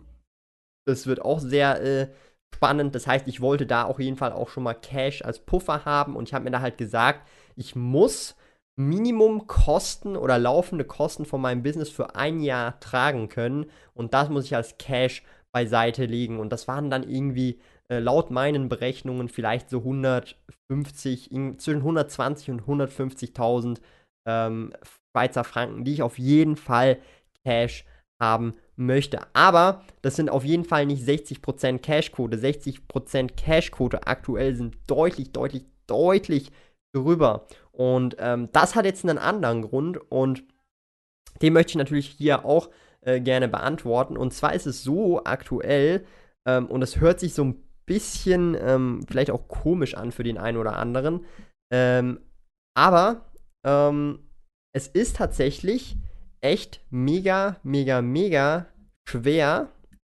ähm, mit einem sehr hohen Cashflow umzugehen, okay? Ähm, ich muss jetzt überlegen, wie ich das erklären kann. Also, ihr müsst euch mal überlegen, ähm, für mich, also ich, ich bin ja, ich würde behaupten, wenn ich das so sagen darf, ich bin, äh, was Finanzen angeht, vielleicht etwas besser oder etwas aversierter. Also ich, beschäftige mich mehr damit als so der durchschnittliche Bürger zum Beispiel. Das heißt, ich habe so ein bisschen eine Affinität zum Thema Finanzen, Investments und so weiter. Und das heißt, ich weiß jetzt zum Beispiel, okay, wenn, jetzt, wenn ich halt 5000 Franken habe, dann weiß ich, ich kann das zum Beispiel so investieren oder so. Ich muss jetzt nur noch schauen, wie ich das aufsplitte. Und halt das, äh, ob ich jetzt noch P2P-Kredite äh, 500 Franken oder 800 Franken noch in das und dann noch 4000 in Aktien und dann verteile ich das halt so ein bisschen. Das Problem ist aber, und das stelle ich erst im Moment fest, je höher aber die Beträge werden, ähm, es ist dann nicht mehr so einfach prozentual ähm, das beizubehalten, was man vorher gemacht hat, weil die Summen dann zum Beispiel einfach deutlich, deutlich, deutlich, deutlich größer sind. Und ich kann euch zum Beispiel sagen, ähm, ich mache ja im Moment die Challenge, ich möchte dieses Jahr 100.000 Schweizer Franken am Aktienmarkt in Einzelaktien investieren und mein Portfolio halt ähm, weiter ausbauen. Äh, und ich bin ganz ehrlich, aktuell ist so meine Limite, wo ich mich wohlfühle, 10.000 Schweizer Franken in Einzelaktien zu investieren. Deutlich drüber äh, möchte ich aktuell gar nicht, weil ich mich sonst nicht mehr wohlfühle. Wenn ihr versteht, was ich meine. Ich muss also so ein bisschen wie auch reinwachsen äh, in das Ganze, weil ähm, es ist schon nochmal was ganz anderes, wenn man mit höheren Summen hantiert und höhere Summen managen muss, rein auch gefühlstechnisch, ja, also ähm, hört sich so eben ein bisschen dumm an eigentlich äh, und jetzt sagt ihr mir hier, hey Thomas, du lässt hier richtig Geld vergammeln und ähm, da äh, frisst die Inflation dein Geld weg. Ja, das ist natürlich so, Worst Case sogar auch noch Negativzins, aber da kann ich euch beruhigen, ich habe keinen Negativzins auf dieses äh, Cash-Vermögen ähm, sondern effektiv einfach nur die Inflation, die halt jetzt da äh, drauf geht, jeden Monat sozusagen. Ähm, aber ich nehme es in Kauf dafür, dass ich halt im Moment diese Menge an Cash aktuell nicht äh, mit gutem Gewissen und mit, ich sage jetzt mal nicht mit gutem Gewissen, sondern so mit gutem äh, Gefühl äh, allokieren kann, weil mir sozusagen noch die, ähm, ja, äh, das Wissen so ein bisschen fehlt oder die Erfahrung fehlt ähm, das heißt, es ist tatsächlich so, dass äh, in dem Sinn, äh, es hört sich ein bisschen doof an, nehmen wir an, mein Humankapital ist hier, ja, das habe ich jetzt aufgebaut über das Thema Finanzen und wie man es managt mit Erfahrung und alles und auch wirklich die eigenen Erfahrungen und Gefühle, die ich halt gemacht habe in den letzten fünf Jahren. Äh, aber der Cashflow, der ist halt immer so mitgestiegen, ja. Also nehmen wir an, ich habe hier gestartet, so als Anfänger, und hier war auch das Geld, und das ist halt immer weiter, so das Humankapital und auch das Geld immer weiter gestiegen. Und jetzt ist hier das Humankapital wächst immer noch langsam an, aber das der Cashflow ist auf einmal da oben. Also man sieht den gar nicht mehr im Screen. Und ich muss jetzt mit dem Humankapital, also mit dem Wissen und mit der Erfahrung aufholen, damit ich halt entsprechend äh, dieses Cash oder dieses, äh, diesen Cashflow managen kann. Und ähm, das ist halt äh, tatsächlich äh, ja, das ist halt wirklich so ein Punkt, ähm, wo ich halt gemerkt habe, dass es halt wirklich kommt. Und ich habe jetzt halt auch mit dem einen oder anderen auch schon gesprochen und äh, das sei anscheinend völlig normal. Äh, da bin ich schon mal beruhigt. ähm, die meisten fühlen sich dann so äh, eine leichte Form von Überforderung. Es hört sich echt mega dumm an, aber äh, man ist tatsächlich äh, leicht überfordert, oder ich bin zumindest, ja, ich möchte es nicht verallgemeinern, aber ich bin tatsächlich leicht überfordert mit dem aktuellen Cashflow. Was natürlich, ich, ich beklage mich nicht drüber, sondern ich möchte einfach äh, die Situation so darstellen, wie sie halt ist, damit es auch transparent ist und damit ihr auch versteht, okay, ähm, was macht eigentlich der Thomas, wieso hat er überhaupt so viel Cash, macht das überhaupt Sinn? Äh, und darum sage ich mir halt einfach, ich behalte das lieber erst so, ich möchte da auch reinwachsen und ich sage jetzt mal in den nächsten sechs bis zwölf Monaten hoffentlich, also in diesem Jahr einfach kann ich da reinwachsen, Humankapital stark aufbauen und mich auch mit anderen Leuten austauschen. William Dietrich, nee, aber viele sind einfach jetzt erst gekommen. Ja, dann jeder, der jetzt erst gekommen ist, darf doch einen Daumen nach oben da lassen, oder? Und dafür trinke ich eine, dafür trinke ich auch eine Cola. Also alle Investoren hier, ich push die Sales. Unbezahlte Werbung, oder? Ähm, wie wär's mit ETFs, wenn du nicht weißt, wohin? Eben, das ist ja der Punkt. Also, ähm, auch wenn ich in ETFs investiere, das Geld ist im Aktienmarkt investiert. Ja, also es ändert ja da nichts äh, dran. Man muss halt einfach. Das beste Beispiel, was ich halt geben kann, ist, ähm, was machst du, wenn du auf einmal das, was du halt im Jahr verdienst, im Monat verdienst? Ja, und wenn du das Gedankenspiel durchspielst, da kenne ich mich auch, da habe ich mir gedacht, okay, ähm, ja, ich würde genau gleich äh, prozentual alles gleich belassen, aber in der Realität funktioniert das halt nicht, weil du halt, ähm, ja, weil da halt eine Diskrepanz herrscht. Das geht nicht so einfach. Das, also, kann ich jetzt aus meiner persönlichen Erfahrung tatsächlich ähm, so sagen. Äh, und halt auch äh, bestätigt sich das mit äh, Erfahrung von auch anderen Leuten, mit denen ich schon gesprochen habe äh, die auch mit ähnlichem äh, zu kämpfen. Also, das ist ja nicht ein Problem oder nicht ein großes Problem, sondern das ist halt einfach, man muss halt da an sich selber wachsen, sich da äh, besser äh, sozusagen auch äh, einlesen oder auch Erfahrungen machen und das ist ja auch völlig normal und ähm, ja, hoffe, es ist ein bisschen verständlich. Ich hätte dich viel offensiver eingeschätzt beim Investieren. Nein, man muss halt eben auch verstehen, ähm, für mich sind ja Aktien ähm, oder sollen Aktien ja weniger risikoreich sein als mein äh, Business, ja. Weil, äh, und das verstehen halt auch viele Leute tatsächlich nicht, und das versuche ich halt auch immer sehr transparent zu sagen, ich verdiene mein Geld nicht mit Aktien, ja, sondern ich verdiene mein Geld äh, mit Unternehmen oder mit der Selbstständigkeit, ja, also mit, un mit Unternehmertum. Dass ich ein Unternehmen aufbaue, äh, einen Webshop aufbaue, einen Blog, YouTube-Kanal aufbaue und so weiter. Damit verdiene ich schlussendlich Geld. Und mit diesem aktiven Einkommen, das kann ich an den Aktienmarkt investieren.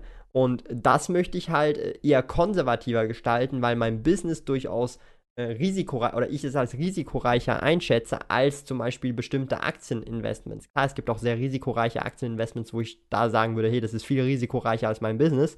Aber das ist ja der Punkt für mich, ist eigentlich das Aktienportfolio eine Absicherung zu meinem Business und nicht umgekehrt, ja. Das muss man unbedingt äh, verstehen, weil wenn du zum Beispiel angestellt bist, dann siehst du eigentlich deinen Angestelltenjob äh, auf eine Art und Weise auch eher als Absicherung, vor allem wenn du zum Beispiel auch verbeamtet bist, also wenn du Beamter bist, dann siehst du eigentlich äh, deinen Beamtenstatus oder deinen Angestelltenstatus mehr als Absicherung und dann bei den Aktien kannst du dafür viel, viel mehr ähm, in offensivere Titel äh, investieren. Und das ist halt ein sehr, sehr wichtiger Punkt.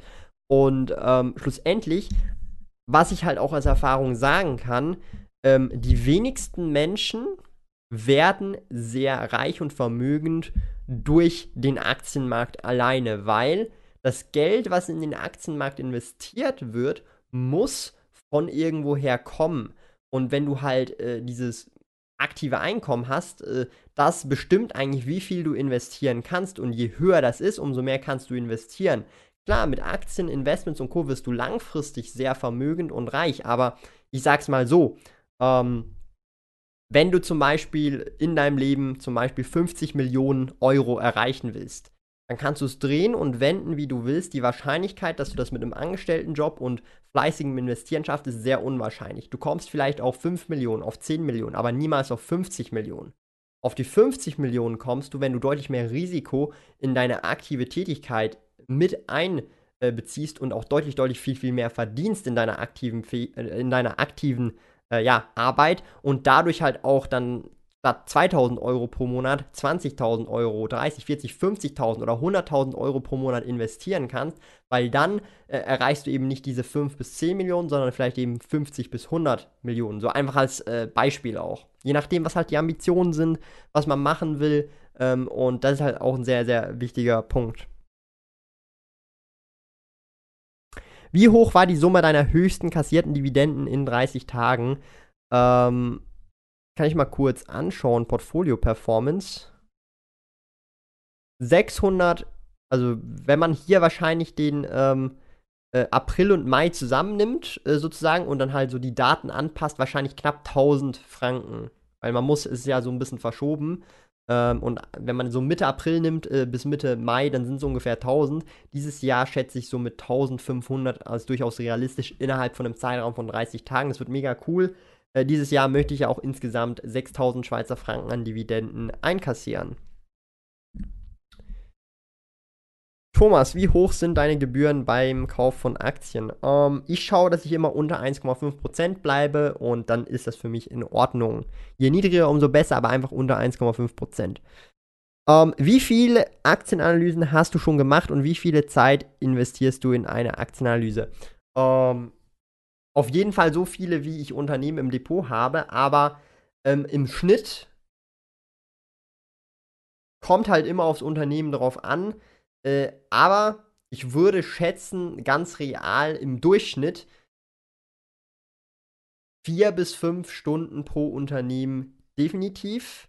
Und dann halt noch so äh, gekleckert so dazwischen. Ja? Also das heißt, ich habe dann immer so eine Phase, wo ich dann Unternehmen anschaue und das dann halt sehr intensiv innerhalb von ein, zwei Tagen.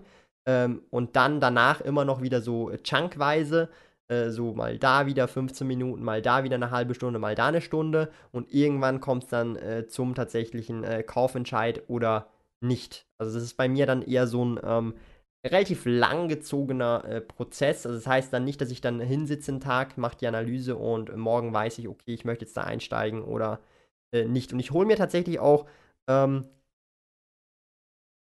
nachdem ich äh, sozusagen meine eigene äh, Analyse gemacht habe, auch gerne Zweit- und Dritt- und Viert- und Fünft-Meinungen ein.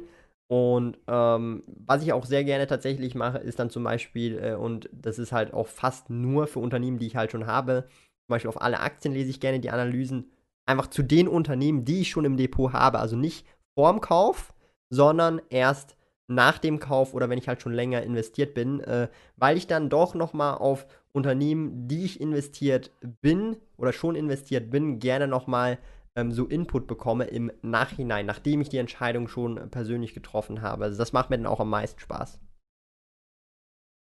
Was macht dir dann Angst, 20 oder 30k in eine Firma zu investieren? Meinst du das? Ähm, du musst halt verstehen, ähm, es, es, es ist tatsächlich, ich hätte das, bin ich ganz ehrlich, wenn ich das so jetzt so rückwirkend nachdenke, ich hätte das nicht nachvollziehen können. Wenn ich mir das jetzt so erklärt hätte und ich wäre jetzt die Person von vor zwei Jahren, ich hätte das nicht nachvollziehen können, was ich jetzt gerade äh, gesagt habe vorher. Ähm, es ist eine sehr irrationale Angst.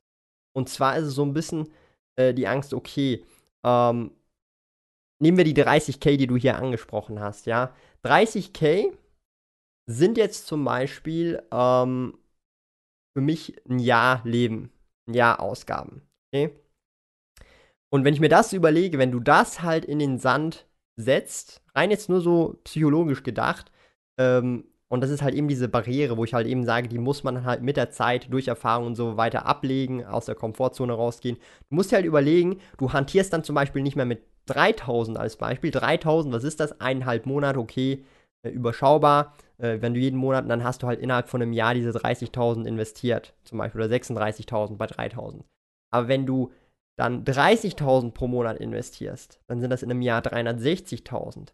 Und 360.000 Schweizer Franken wären jetzt dann für mich zum Beispiel zum Leben über 10 Jahre mit dem Lebensstil, den ich jetzt habe, irgendwie 12, 14, 15 Jahre. Und dann ist es nochmal ein ganz anderes Game, ja. Nur so als Verständnis. Also es ist nicht. Ich verstehe schon, äh, also ich verstehe die Logik, dass man das nicht nachvollziehen kann. Und ich bin ganz ehrlich, ich hätte, das ist so ähnlich wie, ähm, wie erklärst du jemandem, der noch nie Alkohol oder Drogen konsumiert hat, wie jetzt zum Beispiel Alkohol sich anfühlt und was es mit dir macht.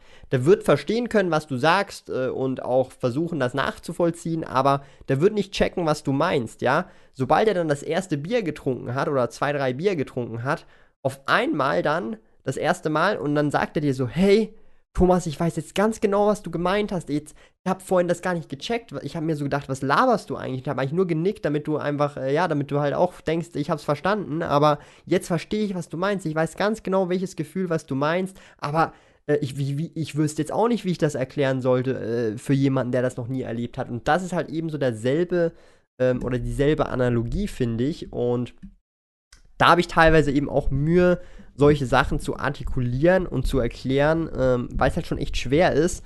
Und da bin ich halt auch echt dankbar, wenn ich dann auch mal, äh, äh, je nachdem, auch Leute finde, mit denen ich drüber reden kann und die dann äh, auch zum Beispiel sagen, so, ja, Thomas, du musst es nicht weiter erläutern, ich weiß ganz genau, was du meinst.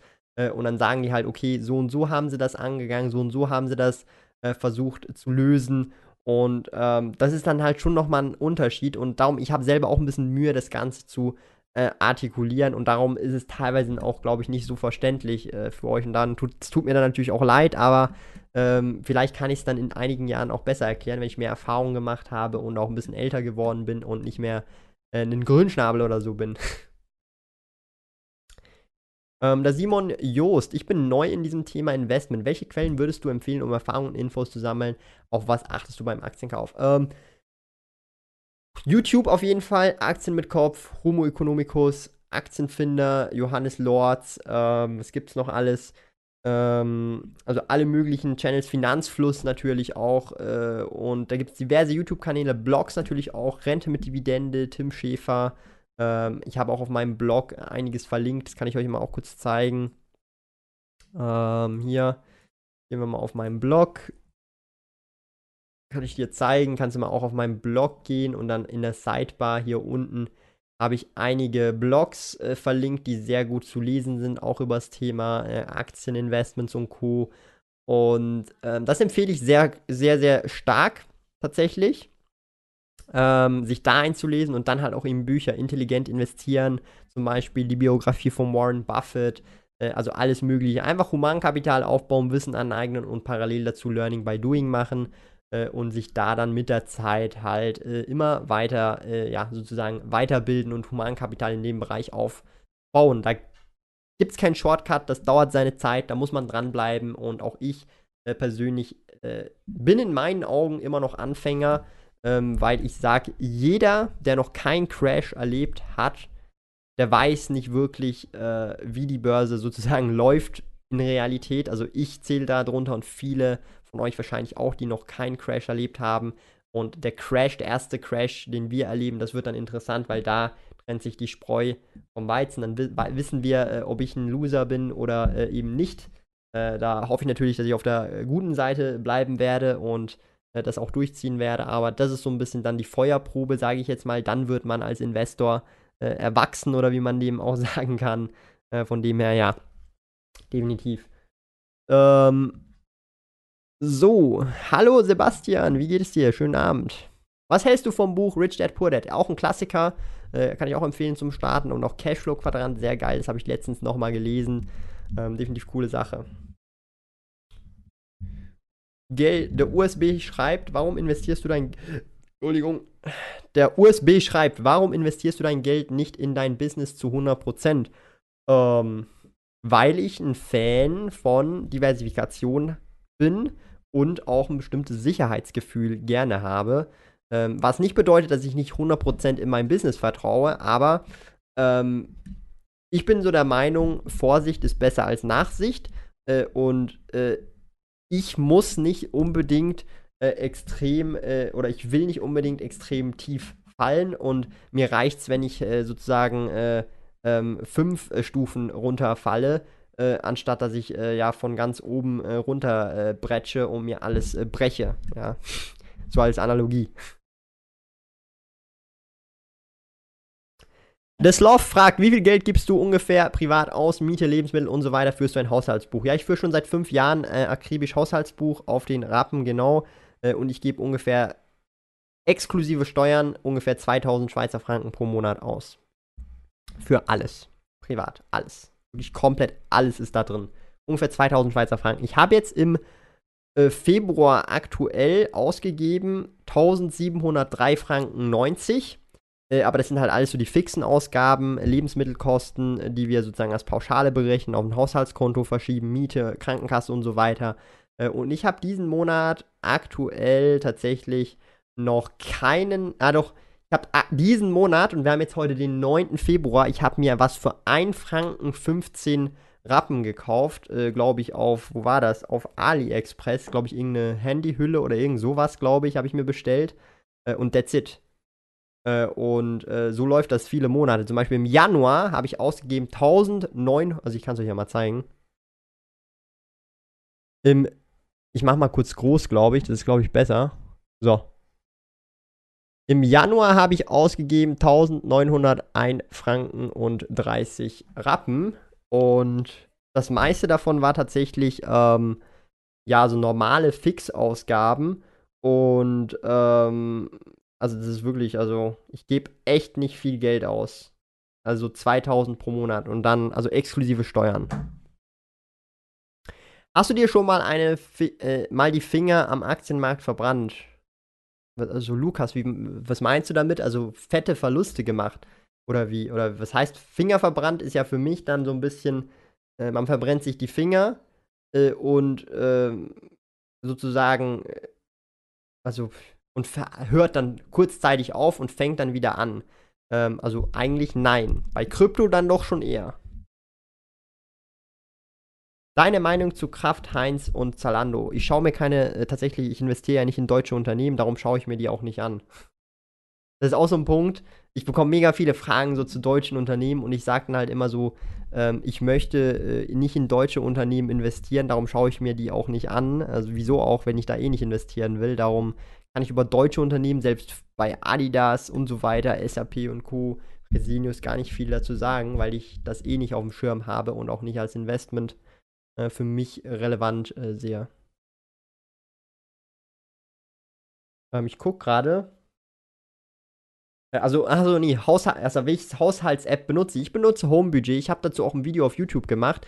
Äh, die App kostet 5 Franken, die habe ich mir vor 5 Jahren gekauft. Eines der besten Investments überhaupt, wird auch über Cloud synchronisiert, kann ich also auch auf dem iPad, PC, äh, iPhone alles benutzen. Eines der besten Investments bisher gewesen, die ich gemacht habe. Und seither tracke ich meine Ausgaben. Kann euch ja auch mal noch zeigen, wie der Split aussieht. Blau sind die äh, Fixkosten, ja, also die Miete, Krankenkasse und so weiter. Orange ist Lebensmittel und äh, grün äh, ist sozusagen äh, Service und Shopping, das heißt so Haustiere, Kosten, Haushalt und so weiter. Ähm, ja, und das ist jetzt halt für diesen Monat 1703 Franken und 90 Rappen. Also relativ überschaubar. Ich werde wahrscheinlich wie immer so um die 1900, vielleicht noch vielleicht knapp 2000 kommen. Also 2000 ist dann schon ähm, ein Monat, wo ich mir dann auch was mal gekauft habe oder so. Oder mal vielleicht auch ähm, ein, zwei Mal auswärts wirklich gegessen habe. Äh, nicht in einem geschäftlichen äh, sozusagen äh, Umfeld. Ähm, weil das muss man dann auch noch beachten. Ähm, wenn ich jetzt zum Beispiel ein ähm, Meeting habe und äh, da essen wir zu Mittag und wir machen das Meeting beim Mittagessen, ist das natürlich nicht eine private Ausgabe, sondern eine Geschäftsausgabe. Das kann man sehen, wie man das will, ob das jetzt zählt oder nicht. Äh, aber bei mir geht es dann primär darum, dass wir da ein Meeting haben und dass wir das sowieso machen müssen und das halt dann auch enorm Zeit tatsächlich spart. Ähm, und ich habe ja schon mal auch drüber gesprochen. Ähm, und das finde ich halt dann zum Beispiel nicht so gut. Da habe ich jetzt zum Glück dank auch der Vegan Challenge aktuell äh, auch einiges in dem Sinn äh, ja wieder zurückschrauben können. Ähm, ich habe ja auch mal darüber gesprochen, dass wenn ich mir eine Pizza bestelle, ähm, für zum Beispiel 25 oder 30 Franken und die dann esse, ähm, das rein finanziell ähm, viel, viel lukrativer für mich ist, als wenn ich selber kochen würde oder so, weil ähm, ich in einer, also gehen wir davon aus, ich brauche 30 bis 60 Minuten zum Kochen, ähm, dann kann, also äh, und, und die Pizza geht äh, zwei Minuten zum Bestellen und die ist dann da und die kann ich sofort essen. Ähm, da kann ich mir mit der Zeit, die ich gespart habe, direkt 10, 20 Pizzen kaufen, wenn ich in der Zeit arbeiten würde. Aber natürlich ist das nicht gesund. Äh, und darum bin ich jetzt auch sehr dankbar für die Vegan-Challenge, weil ich kann praktisch nichts mehr auch bestellen, sondern muss halt effektiv da auch dann selber kochen oder halt irgendwas zu Hause machen oder halt schauen, dass es vegan ist. Darum sehr cool. Und ja, das ist eine App, Shisan. Home Budget heißt die. Ich schreibe das mal kurz rein. Home Budget. Home Budget heißt die App.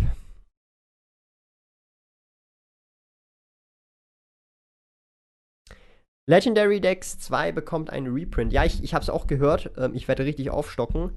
Ich will ja, also ich kann ja noch mal auch kurz hier was zeigen hier. Ähm, wenn du hier schon so Yu-Gi-Oh! begeistert bist, äh, geben wir dir einen kleinen Sneak Peek oder halt einfach so einen kleinen Input. Ähm, okay. Du machen. Das ist jetzt hier mein Webshop, den habe ich auch schon mal gezeigt. Das ist ja das Coole so am Livestream-Format. Ich kann auch spontan äh, auch noch was zeigen, wenn ich Bock habe. Ähm, und schau mal hier, mein Lieber. Nee, wo ist das jetzt? Hier. Ach komm, leck mich doch. Hier. Schau mal. First Edition. Ähm, Dark Side of Dimensions äh, Display habe ich ergattern können, sehr günstig sogar. Äh, und äh, die sind halt aktuell äh, um die 200 190, 200 Euro wert und ich verkaufe die halt immer hier in der Schweiz. Natürlich hast du nochmal einen kleinen Aufpreis, den du machen kannst. Und ähm, ja, das habe ich sehr günstig ergattert für we deutlich weniger als die Hälfte von dem. Also ich habe es praktisch noch für fast den Verkaufspreis, eigentlich für den Verkaufspreis bekommen von damals noch. Und ähm, das ist richtig geil. Das habe ich jetzt einmal hier im Sortiment, äh, fand ich richtig cool. Ähm, und habe tatsächlich auch noch, muss ich mal gucken. Nee, das sieht man hier jetzt gerade, glaube ich. Oder hier, das habe ich auch. Die Aufzieh-Zen-Meister äh, Tin Sealed habe ich jetzt noch drei Stück tatsächlich auch ergattern können. Sealed aus 2011, richtig brutal, richtig hammermäßig. Ähm, und bei den Sealed Pokémon Products äh, habe ich hier auch die, die 2019er World Championships Decks ergattern können. Und das sind also die neueren Produkte, die sind weniger interessant. Ähm, aber ich habe tatsächlich auch eine Hidden Fates Elite Trainerbox auch nochmal sehr günstig ergattern äh, können. Ja, also sehr, sehr geil.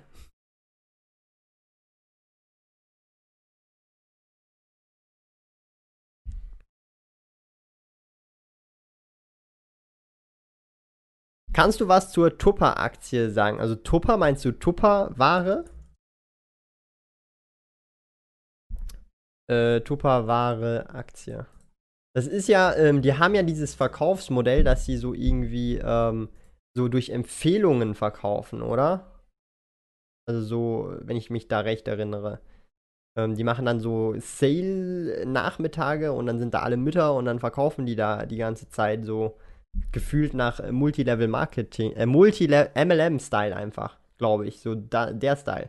Boah, der Kurs ist von krass von über 60 US-Dollar auf mittlerweile 6 Dollar. Also ich habe mich jetzt mit dem Unternehmen nicht beschäftigt, aber wenn ich das so anschaue, sieht ja mal gar nicht, also das sieht echt krass aus. Vor allem in so einem kurzen Zeitraum. Ich meine, die war jetzt noch im, von einem Jahr im Januar bei 37 Dollar und jetzt ist sie nur noch bei 6 Dollar 51. Okay, krass. Ähm, übel. Also ich habe mir das Unternehmen, also ich kenne das Unternehmen, also auch schon gehört, aber äh, man müsste jetzt schauen, wieso sinkt jetzt die Aktie so, machen die so wie, vielleicht ist der Umsatz einfach brutal eingebrochen, das muss man dann anschauen, wenn der Umsatz krass einbricht oder Gewinn krass einbricht, dann ist es halt eine verständliche Bewegung. Und wenn das halt so ist, dann äh, muss man halt schauen, ob sich das überhaupt äh, lohnt und wie das mit den Zahlen ist, vielleicht aus die Payout Ratio, ich kann ja mal kurz, zeig mal hier den Screen wieder, ähm, bei dividends.com mal kurz reinschauen, können wir das? Oder finanzen.ca ist ja egal. Ähm, so, wo haben wir denn die. Nee, wo ist jetzt das? Ach so. Ähm, hier. Bilanz, äh. Äh, jetzt schauen wir mal hier. Ja, schau mal. Ergebnis je Aktie. Ähm, okay, also die haben jetzt zum Beispiel 2017 also Minus gemacht und hier haben sie wieder 3 äh, Dollar gemacht. Oder Franken, ich weiß es, hier in US-Dollar, ja, Dollar gemacht pro Aktie. Äh, die Dividende ist jetzt hier gleich geblieben, jeweils seit 2014 steht hier.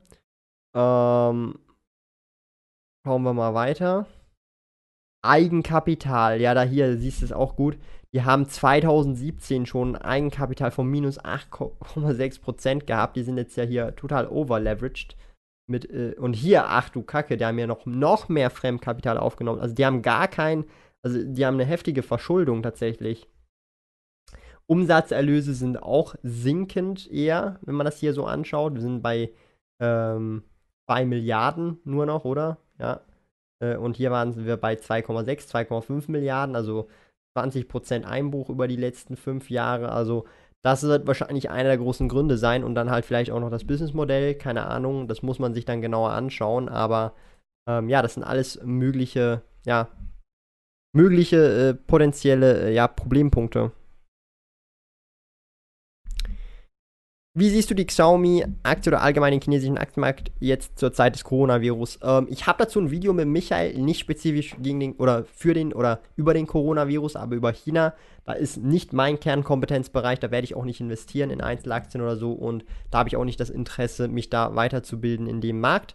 Ähm, man muss sich halt immer überlegen, du hast 24 Stunden, wo willst du das einwenden äh, oder anwenden, wo kannst du die beste Rendite rausholen, wo macht es dir am besten Spaß und du kannst halt nicht in jeder Wirtschaft mitmischen. Und wenn ich in China investieren würde, dann über irgendwelche Emerging Markets ETFs oder breit gefächerte ETFs und nicht Einzelaktien. Das ist einfach meine persönliche Meinung.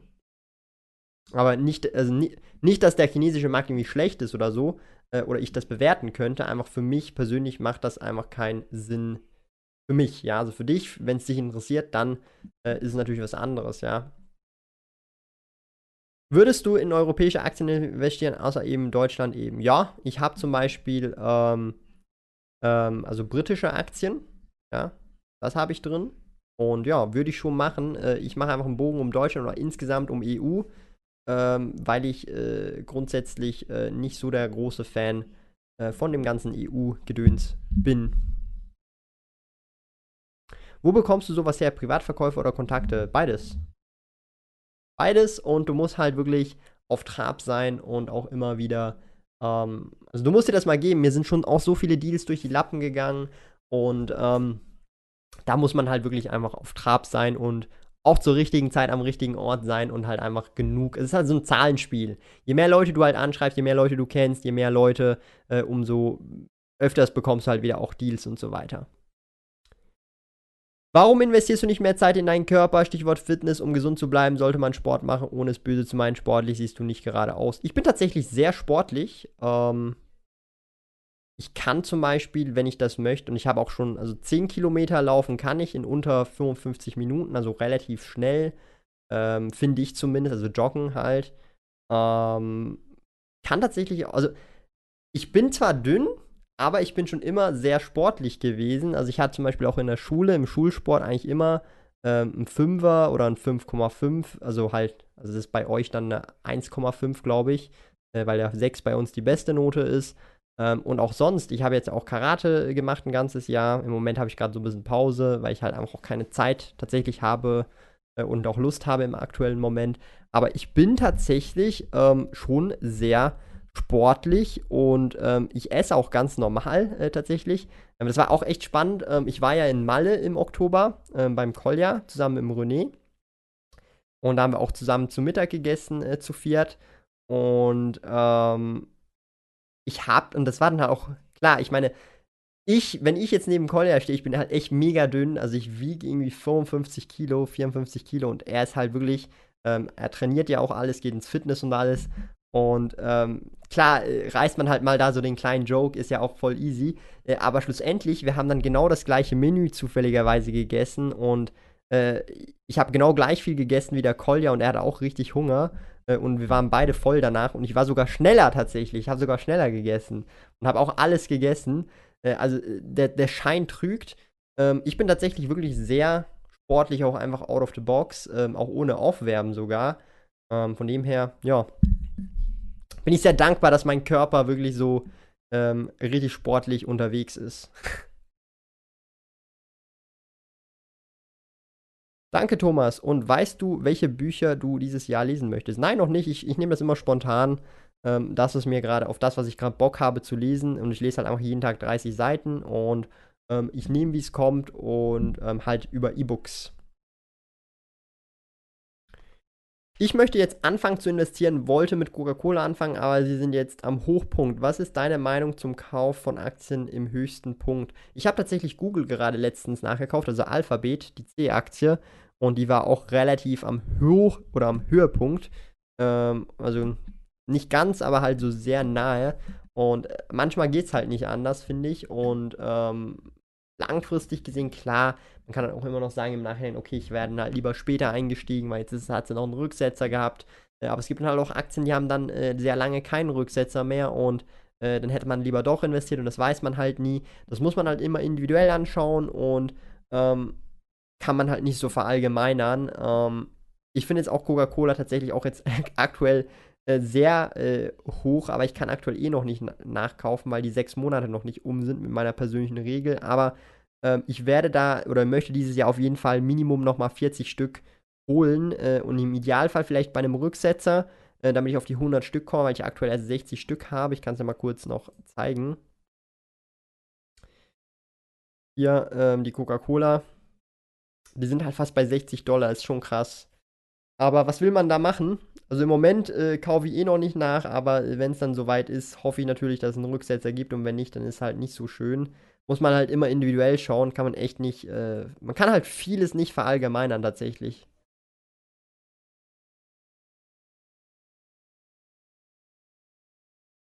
Vielen Dank für die schnelle Analyse von Tupper. Hätte sowieso nicht investiert, aber ich wundere mich, wieso man nicht die Dividende streicht, wenn man eh schon so viel Verluste macht.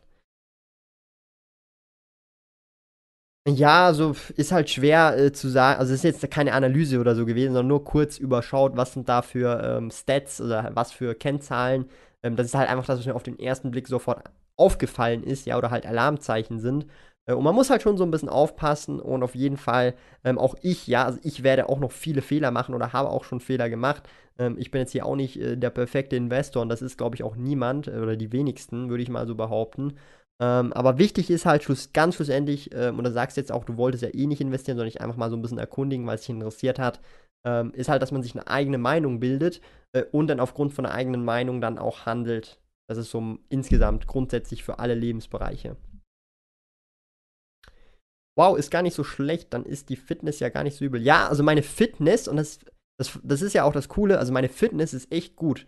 Ähm, auch wenn ich äh, mal ein paar Wochen oder Monate nichts mache, ich bin echt mega äh, fit, ja. Ich kann auch mega schnell rennen und äh, ich bin eigentlich auch nicht schnell aus der Puste, sondern eigentlich äh, kann auch kurz sprinten und äh, so nach 30 Sekunden bin ich eigentlich wieder normal am Atmen und nicht irgendwie am Hecheln bis zum Tod. Also ähm, ist echt mega cool, bin ich echt dankbar für den äh, Buddy, den ich habe. Und ähm, ja, also Fitness verwechseln auch viele Leute mit Muskeln und so weiter. Und ich glaube, Fitness ist einfach, man ist fit, man kann sich gut bewegen, äh, man hat keine Beschwerden, man äh, ist sportlich, ich sage jetzt mal auf einem gewissen Niveau, man kann gewisse Dinge, äh, halt bestimmte Dinge machen.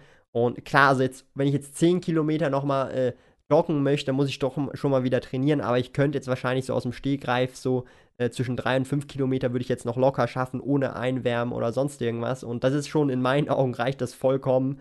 Ähm, und ja, ich denke, so eine Base-Fitness ist schon wichtig. Der Moritz Keller fragt, wie hast du dir deine Expertise im Reselling aufgebaut? Ähm, ja, also das ist halt äh, organisch gewachsen. Ich war halt schon immer so ein bisschen Kaufen, Verkaufen-Typ, auch in Videospielen. Ich habe in Videospielen immer ähm, sozusagen, äh, ja, oft das, die Ingame-Währung halt dominiert oder halt das gerne gespielt als Kind auch. Schon seit ich äh, kleines Kind bin, acht, neun Jahre alt. Ähm, und mit der Zeit hat sich das dann halt auf echte Produkte entwickelt, dann halt auf Yu-Gi-Oh! Karten, das spiele ich schon seit 20 Jahren. Pokémon-Karten, dann auch Retro-Games, das hat sich halt immer organisch weiterentwickelt und dann ist es einfach Learning by Doing äh, jetzt über die letzten äh, sieben Jahre gewesen und ähm, ja, daraus ist jetzt schlussendlich auch mal ein Webshop entstanden mit äh, mittlerweile über 6000 äh, Produkte und ähm, ja, das ist halt sehr organisch tatsächlich gewachsen und nicht irgendwie äh, etwas, äh, ja, was ich sozusagen bewusst straight die ganze Zeit gemacht habe, sondern es ist sehr organisch gewachsen, weil ich halt einfach meinen Spaß dran finde. Was hältst du von Coinbase? Äh, ich finde Coinbase, also ich habe bisher Coinbase eigentlich auch immer äh, oder benutzt als Börsenplatz, aber nicht um äh, Coins äh, oder halt äh, Kryptowährungen zu lagern, sondern einfach um diese zu akquirieren oder zu verkaufen. Und dann gab es damals ja noch GDAX, jetzt heißt glaube ich Coinbase Pro.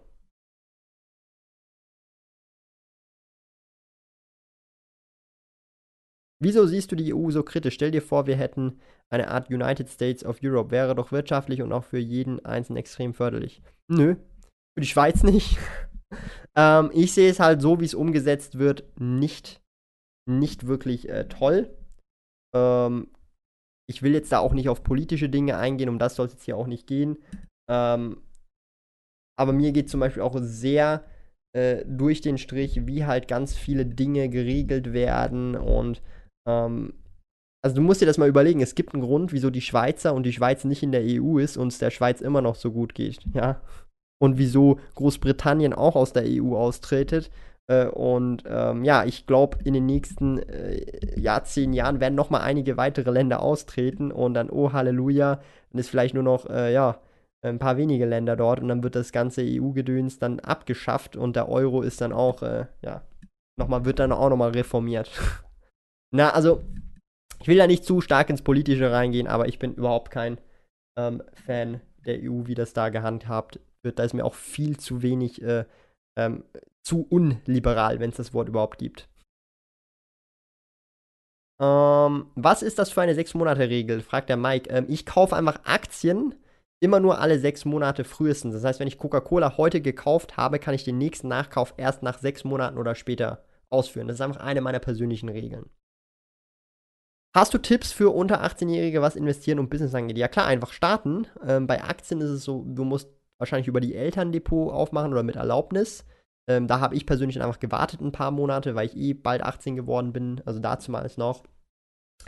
Aber ähm, ansonsten äh, kann man einfach mal starten, loslegen, vor allem auch eben mit kleinen Beträgen das Ganze einfach mal starten äh, und da Erfahrungen sammeln. Und das ist das Wichtigste. Am Anfang geht es eh nur um die Erfahrung. Du wirst in der Regel zwar schon Geld auch unter Umständen verdienen, definitiv, aber äh, äh, es geht dann mehr um die Erfahrung tatsächlich. Und die Erfahrung, die du dann machst, auf dem baust du dann auf und dann Jahre später, ähm, oder muss mal nicht viele Jahre später sein, ein paar Jahre später wirst du damit dann auch unter Umständen sehr viel Geld dann auch verdienen können mit dem, was dir Spaß macht. Würdest du in einen Rüstungskonzern investieren? Nein, Filzstift. Das ist eben eines der eigentlich einzigen Branchen, wo ich nicht investiere. Weil ich in meinen Augen Waffen nicht gut finde. Ja, also das heißt, ähm, Waffen äh, bedeutet, wenn jemand Waffen hat, dann braucht der andere auch Waffen und dann gibt es ein Wettrüsten. Und das ist für mich, also das, da will ich äh, keine Anteile in meinem Depot haben. Klar, wenn ich jetzt irgendeinen ETF habe und da ist irgendwas drin, eine Boeing oder so, da, da habe ich ja nicht so die Kontrolle drüber. Aber ich rede jetzt spezifisch von Einzelaktien und da ist für mich definitiv ein Nein. Äh, ich verurteile auch niemanden, der Waffenunternehmen äh, wie eine Raytheon oder eine Boeing im äh, Depot oder so hat. Das finde ich auch nicht weiter schlimm, weil es ist einfach etwas, was ich mit mir selber ähm, vereinbaren muss. Ähm, die Währung ist halt eine Katastrophe. Das kann dir so ziemlich jeder Volkswirt bestätigen. Ja, der Euro ist einfach Müll. Ich meine, schau. So, jetzt gibt es hier mal so äh, kleine äh, Wirtschaftssession mit dem Thomas. Euro, Kurs, muss man hier nur mal kurz anschauen. Dann gehen wir auf Max.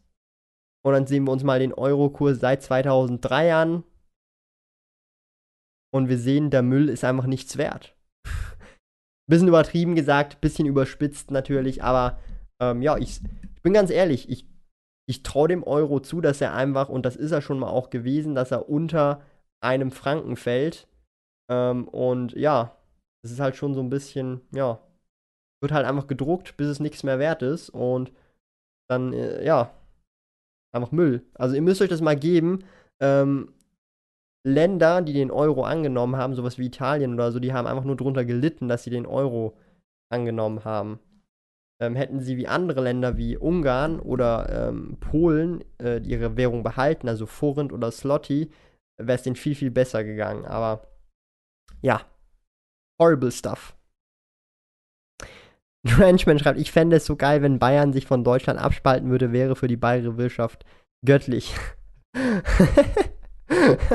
Gut, also keine Ahnung, äh, ob das gut oder schlecht ist, keine Ahnung, kann ich jetzt nicht bewerten. Ich bin ja auch kein Politiker, ja, also das möchte ich hier auch nochmal erwähnt haben. Ich bin kein Politiker. Ich weiß natürlich, dass das, was ich jetzt hier auch gesagt habe, sehr laienhaft ist und, ähm, wie soll ich das sagen, auch sehr ähm, nicht, also alles hat einen riesigen Impact, alles ist sehr komplex. Ich bin kein Politiker, ich bin auch kein Ökonom äh, und äh, ich habe aber was sehr Interessantes gehört, ähm, äh, dass halt eben, wie soll ich sagen, man soll halt in seinem Circle of Competence bleiben. Das ist definitiv nicht mein Circle of Competence. Darum ähm, ist das, was ich hier halt so ein bisschen auch sage, sehr wahrscheinlich biased auf meiner Meinung sozusagen, aber das ist wahrscheinlich schon auch klar. Ja, also ich hoffe, das ist den Leuten hier klar. Ich erwähne es jetzt auch nur nochmal.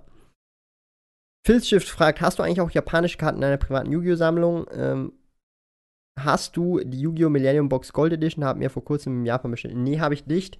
Ich äh, mag OCG nicht so, weil du es halt eh nicht zusammen im TCG sp spielen kannst und die meisten Leute, die TCG sammeln und oder spielen, wollen halt kein OCG und darum, ähm, nö, habe ich tatsächlich äh, keine eigentlich oder vielleicht eine maximal. Also nicht viel, aber eigentlich nicht, nein. William Dietrich, ich glaube, ihr vergesst auch einfach, welche Vorteile wir ha alle haben durch die EU. Hashtag Freiheiten. Ich finde aber spannend, dass dann, ähm, ja, also das geht aber auch ohne EU, ja, und ohne einheitliche Währung, mein Lieber. Also, da muss nicht jedes Land Euro haben, um, um, um dieselben Vorzüge zu genießen. Das ist halt so der Punkt. das ist halt dann so, ja, also klar, äh, das ganze Schengen und was weiß ich, dass man da halt auch über die Borders und so weiter, klar, aber das kann man halt auch anders regeln, ähm, ohne äh, die ganzen, ja, den ganzen Beigeschmäus, den keiner braucht. Hust-Euro. Ich meine, ich finde es ja schon schlimm genug, dass es viele Leute äh, aus Deutschland und Österreich gibt, die dann äh, ihr Geld in den Schweizer Franken saven, äh, weil sie einfach wissen, dass der Euro überall einfach nur abkackt und dann äh, sie dann dadurch, dass sie zum Beispiel einen Schweizer Franken haben, äh, ihr Vermögen in Euro erhöhen. Das ist ja schon traurig, ja, dass du äh, als ich als Person in einem Land meine eigene, auf meine eigene Währung nicht vertrauen kann, das ist dann schon für mich so sowas wie, oh mein Gott, was ist, was läuft falsch, ja, also das ist so meine, also so würde ich jetzt denken, wenn ich jetzt zum Beispiel Euro als Hauptwährung hätte und die eigentlich, äh, blöd gesagt, jedes Jahr an Wert verliert und ich aber mein Gehalt, mein Geld, meine Assets äh, in Euro kaufen muss. Ja, also man muss sich das nur, nur mal überlegen. Ja, also wenn ich jetzt hier, ähm, ich sage jetzt mal noch seit 2010 zum Beispiel, also nach der Krise, immer mein Euro-Gehalt ähm, oder einen bestimmten Teil immer schön in den Franken ähm, gesaved hätte. Und das haben sicherlich auch einige Leute gemacht. Also ich kenne einige Deutsche und Österreicher, die Schweizer Franken tatsächlich in ihrem Portfolio einfach haben. Äh, das also einfach ein Schweizer Bankkonto hat mit Schweizer Franken. Äh, und wenn du das regelmäßig gemacht hast, hast du einfach mal äh, sogar eine Rendite damit gemacht. Äh, und äh, wie soll ich sagen, also dass da dann schon damals auch kein, nicht fast schon kein Vertrauen in den Euro gewesen ist, dass man da dann auch noch Geld in den Schweizer Franken pumpt oder von mir ist auch in den Dollar, ist schon traurig, ja. Ähm, ja. Ist schade. Für die, die Euro als normales, als eigene Währung haben, sozusagen. Zur Nachkaufregel von sechs Monaten, beispielsweise Cola. Verkauf äh, eine August-Put-Option bei zum Beispiel 55 US-Dollar. Gegenwert gibt es da 1,23 US-Dollar Prämie. Bei Zuteilung ist der Kaufpreis äh, 53, äh, 76 US-Dollar, andernfalls 2% Gewinn. Ähm, ja, das habe ich mir tatsächlich auch überlegt, schon äh, das mal zu machen, aber ähm, da muss mir, oder da muss ich, da bin ich ganz ehrlich, ähm, da habe ich aktuell erstens mal keine Lust, mich da einzuarbeiten, zweitens mal auch nicht die Kapazität und da bräuchte ich jetzt tatsächlich auch, weil ich auch echt keinen Bock jetzt auf das tatsächlich habe, müsste ich jemanden haben, der mir, mich da an die Hand nimmt. Aber ähm, das kann man halt auch nur machen, ähm, wenn man äh, sich so sagt, okay, auf das habe ich eigentlich gar keinen so richtigen Bock und man kann sich es auch leisten, okay. Ähm, und darum, äh, das ist bei mir aktuell ähm, auf einer To-Do-List, ja, schon länger, aber äh, ist halt prioritätenmäßig äh, ganz, ganz weit unten. Aber äh, danke auf jeden Fall auch nochmal für die Erinnerung. Ähm, das habe ich definitiv auch mal im Visier irgendwann. Ähm, Hallo Thomas, ich habe 20.000, die ich auf einmal in einen ETF investieren will. Meinst du, dass es sich lohnt, bei Swissquote ein Depot zu eröffnen oder wäre das zu teuer von den Gebühren aus? Ja, kommt sehr darauf an, ähm, wie viel du nachher noch äh, weiterhin investieren willst. Und ich persönlich, wenn du jetzt noch nie angefangen hast zu investieren, empfehle nicht alles auf einmal zu investieren, weil du dann ähm, unter Umständen mit Kursschwankungen nicht so stark klarkommst, weil du halt die Erfahrungen noch nicht hast. Äh, lieber ein langsames, langsameres Herantasten äh, und Learnings machen, anstatt dann ähm, all in zu gehen und dann äh, im Minus zu verkaufen und dann sagen, die Börse ist kacke, mit der kann man kein Geld verdienen. Ähm, also lieber äh, ja, langsam starten und Erfahrungen sammeln und ähm, stetig äh, dann weiter investieren. Das, so würde ich es so würd äh, persönlich tatsächlich, wenn überhaupt, machen. Und schlussendlich, welchen Broker man da dann auch auswählt, ist eigentlich völlig egal. Ich sage halt immer einfach nur, ähm, die Ordergebühr soll maximal 1,5% vom Kaufpreis sein. Das heißt, wenn du jetzt eine Aktie kaufst für 1000, also die Order 1000 Franken für die Aktien kostet, soll die Ordergebühr maximal 15 Franken kosten in meinen Augen. Vielleicht sollte man äh, die EU den Schweizer Franken als Währung einführen. Nein, jedes Land soll einfach seine eigene Währung haben. Fertig. Ja, weil das halt ökonomisch äh, diese, dieser, diese Gleichmacherei einfach gar keinen äh, Sinn macht äh, und einfach Leute tatsächlich auch enteignet. Ja, also müsst ihr euch mal schauen, was da äh, äh, alles passiert. Ja, das ist nicht, das ist nicht gut eigentlich. Ähm, und darum sind eigentlich eigene Währungen pro Land doch schon sehr äh, eine gute Sache. Wie viele äh, Posi äh, wie, wie viel möchtest du maximal in eine Position investieren, in, in Frankenanteil, in was nochmal, in CHF bzw. Anteil Prozent des Gesamtdepots? Hast du weitere Schweizer Unternehmen auf der Watchlist? Nochmal, ich muss die Frage jetzt nochmal lesen. Wie viel möchtest du maximal in eine Position investieren in Schweizer Franken bzw. Anteile im Prozent des Gesamtdepots. Hast du da weitere Schweizer Unternehmen auf der Watchlist? Ähm, ja, langfristig gesehen äh, maximal 10% vom Depot in einem, von einem Unternehmen. Das heißt, wenn ich jetzt, das Depot ist jetzt 125.000, dann sage ich mir, äh, wenn ich eine Aktie hätte, die ich halt schwerer gewichte und sage, da möchte ich mehr von haben, maximal 10%, also maximal 12.500 aktuell. Äh, eine der Positionen ist so groß, ich habe noch keine fünfstellige Position die größte Position aktuell ist. Ähm, Marktwert ordnen. Die größte Position aktuell ist Cisco mit 9363 Franken und 9 Rappen umgerechnet. Das ist hier immer in Franken. Das ist aktuell die größte Position. Das heißt, äh, das sind, äh, wenn wir das mal bei Bestände anschauen, 5,18% aufs gesamte Investmentportfolio angesehen. Ähm, und das sind ja dann die breit gefächerten ETFs über die 3A-Säule. Was hältst du davon, in IPOs zu investieren? Ähm, ich persönlich finde IPOs interessant, aber ich investiere nicht in IPOs. Ist mir zu risikoreich. Was du Silber oder nur Gold? Was?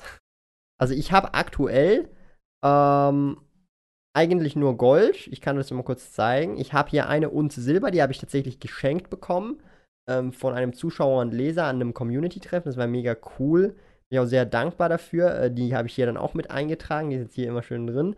Äh, aber aktuell kaufe ich einfach eine Goldunze pro Monat in Form einer Münze. Ich habe aktuell den äh, Goose gekauft. Also Ca Call of the. Nee, Moose, sorry.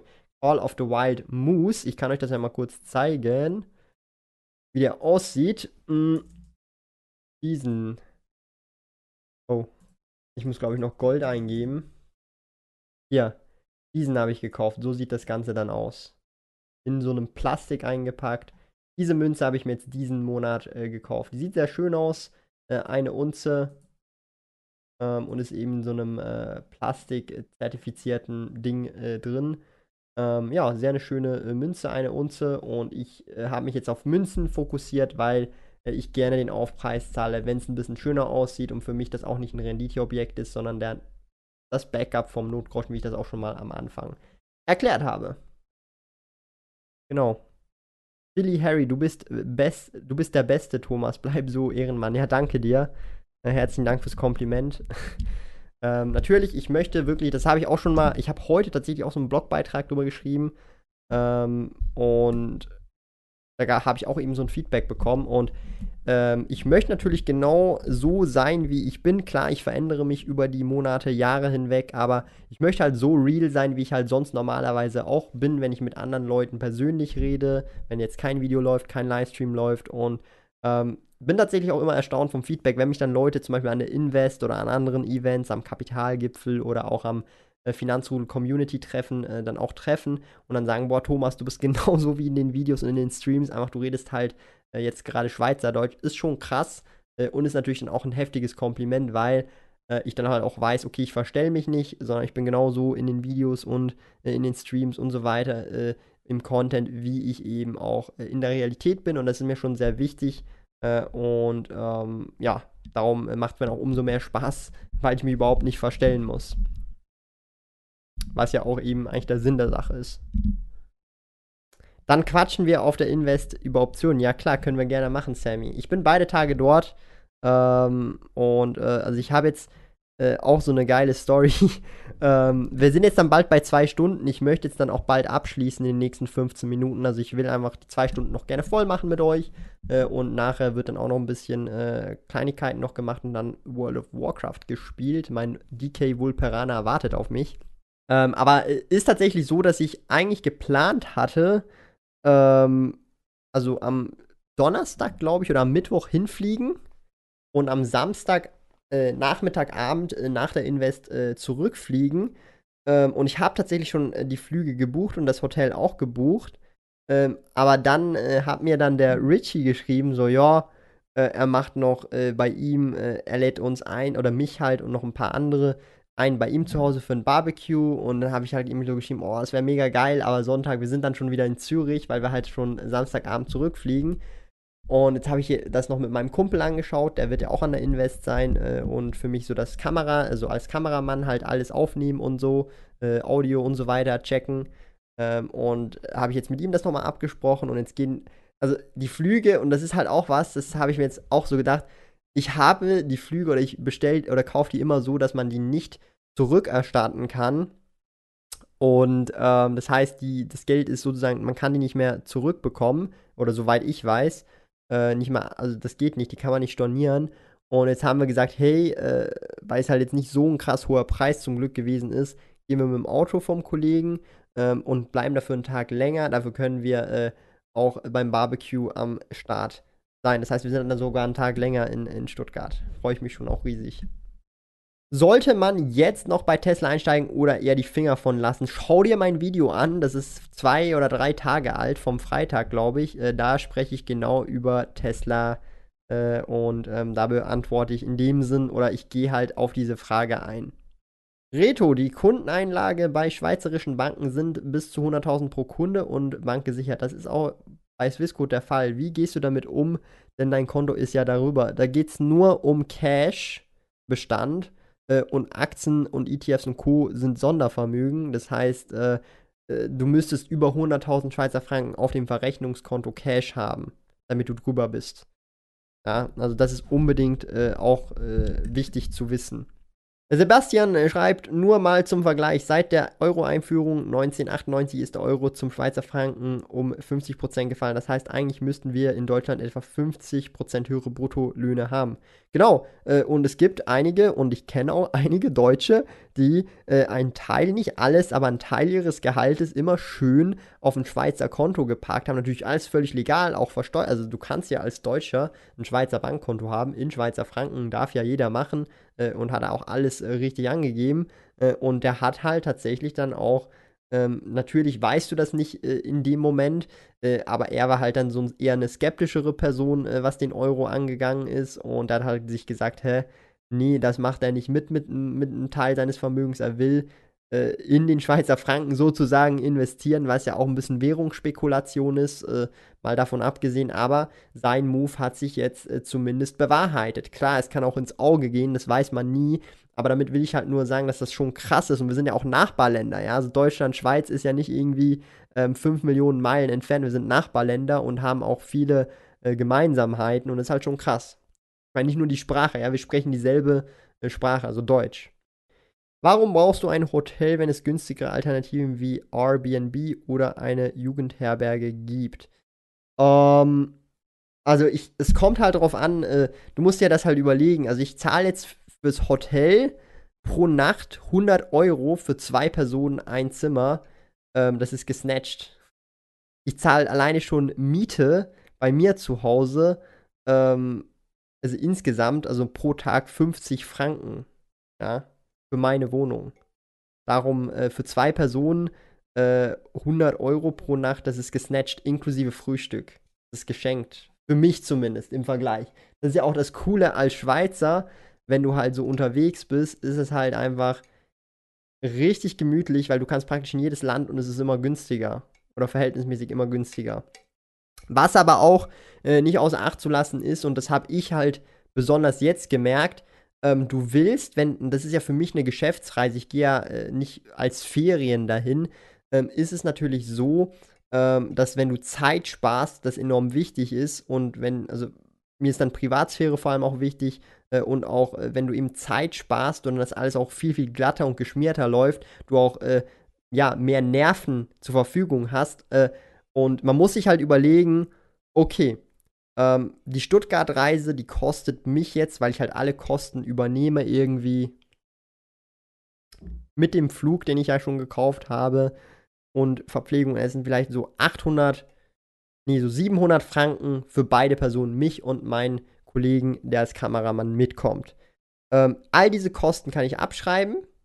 Ähm, es läuft relativ glatt. Ich gehe ins selbe Hotel, wie ich letztes Jahr gewesen bin. Ich weiß, wie, wo, was äh, und kann auch relativ effizient hin, muss nicht mal schauen, wo es ist, weil ich weiß, wo es ist und so weiter. Ähm, und das ist halt ein sehr, sehr wichtiger Punkt, weil man muss sich halt immer überlegen, die Opportunitätskosten ist, dass man zum Beispiel mehr Zeit braucht äh, oder vielleicht im Moment gerade die Zeit nicht hat oder auch nicht aufwenden will, sondern es relativ effizient haben will. Und in dem Moment ist dann halt auch wirklich, wenn du dann zum Beispiel zwar die günstigere Variante nimmst, die dann zum Beispiel statt 700 äh, Franken fürs, für diese Zeitperiode ist oder, und die dann zum Beispiel nur, sagen wir, 400 kostet, 300 Franken spart, du aber dann zwei, drei Stunden mehr Aufwand hast, um das Ganze dann auch ähm, äh, für dasselbe Ergebnis dann hinzubringen, weil es halt ein bisschen weiter weg ist oder halt umständlicher ist, was auch immer, dann äh, rechnet sich das nicht mehr, ähm, je nachdem, wie viel du halt pro Stunde generierst. Ja, also das heißt, ähm, das ist halt so ein bisschen der Punkt. Irgendwann schaut man das dann nicht nur darauf an, wo man am meisten spart, sondern was macht ökonomisch am meisten Sinn. Weil ich kann jetzt zum Beispiel sagen, ähm, dass bei solchen Entscheidungen, wenn es nicht privat ist, also ich reise da ja nicht privat, sondern ich reise da wirklich geschäftlich, ja, dass ich es da sehr rational und ökonomisch anschaue und wenn ich weiß, ich mache pro Stunde zwischen 400 bis 500 Schweizer Franken an Einnahmen, wenn ich arbeite oder effizient arbeiten kann.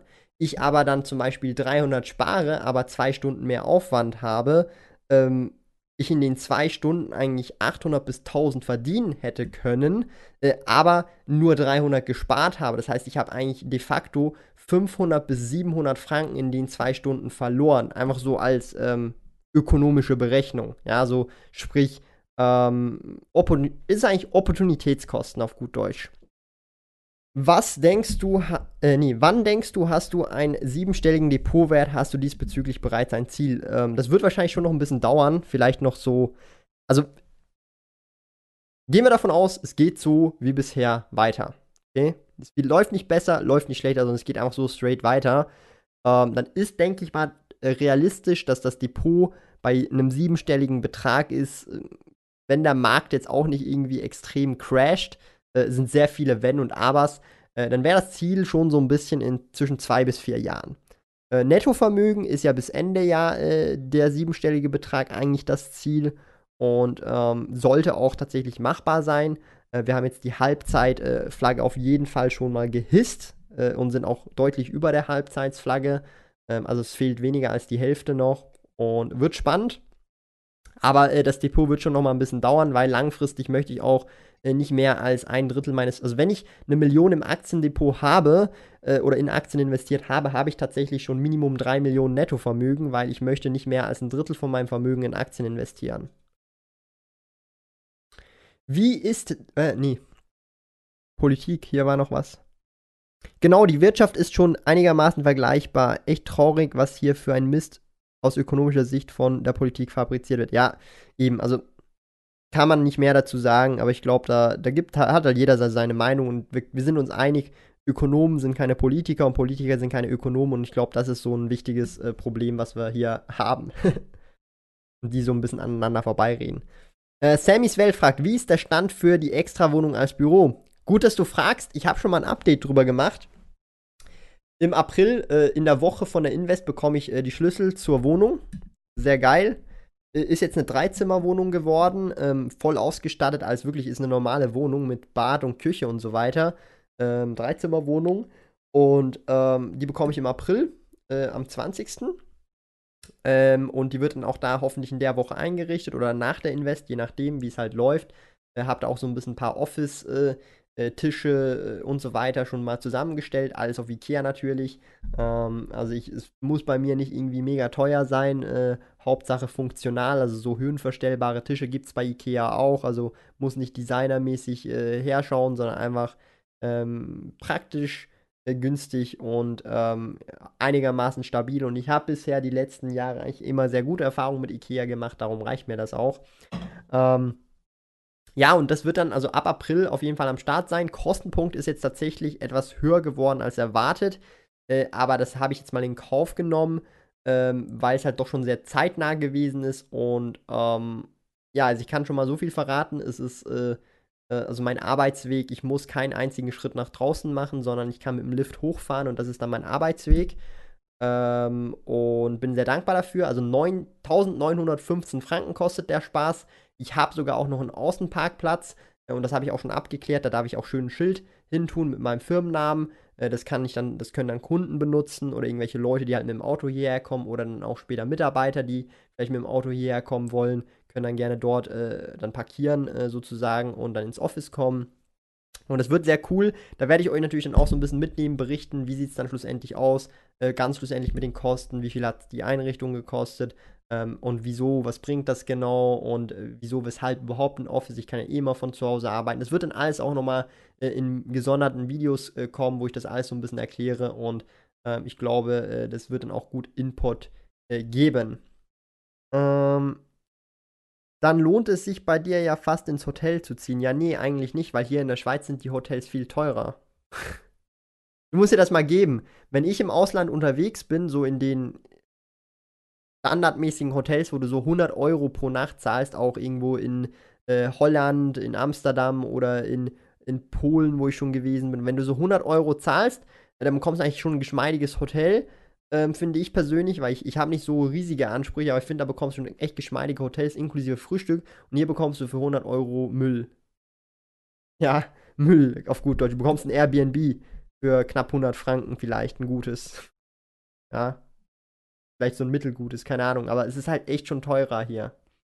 Es ist einfach so, wer in der Schweiz wohnt, wird nie ein Land reisen und den Satz von sich geben, hier ist es aber teuer. Es gibt wahrscheinlich schon ein paar Länder vielleicht äh, oder Städte, äh, Japan vielleicht kann ich mir gut vorstellen, teilweise an gewissen Orten, aber so grundsätzlich, du hast vollkommen recht, äh, das ist halt so der Vorteil, unter anderem, wenn man aus der Schweiz ist, egal wo du hingehst, meistens in neun von zehn Fällen ist es halt schon günstiger. Ja.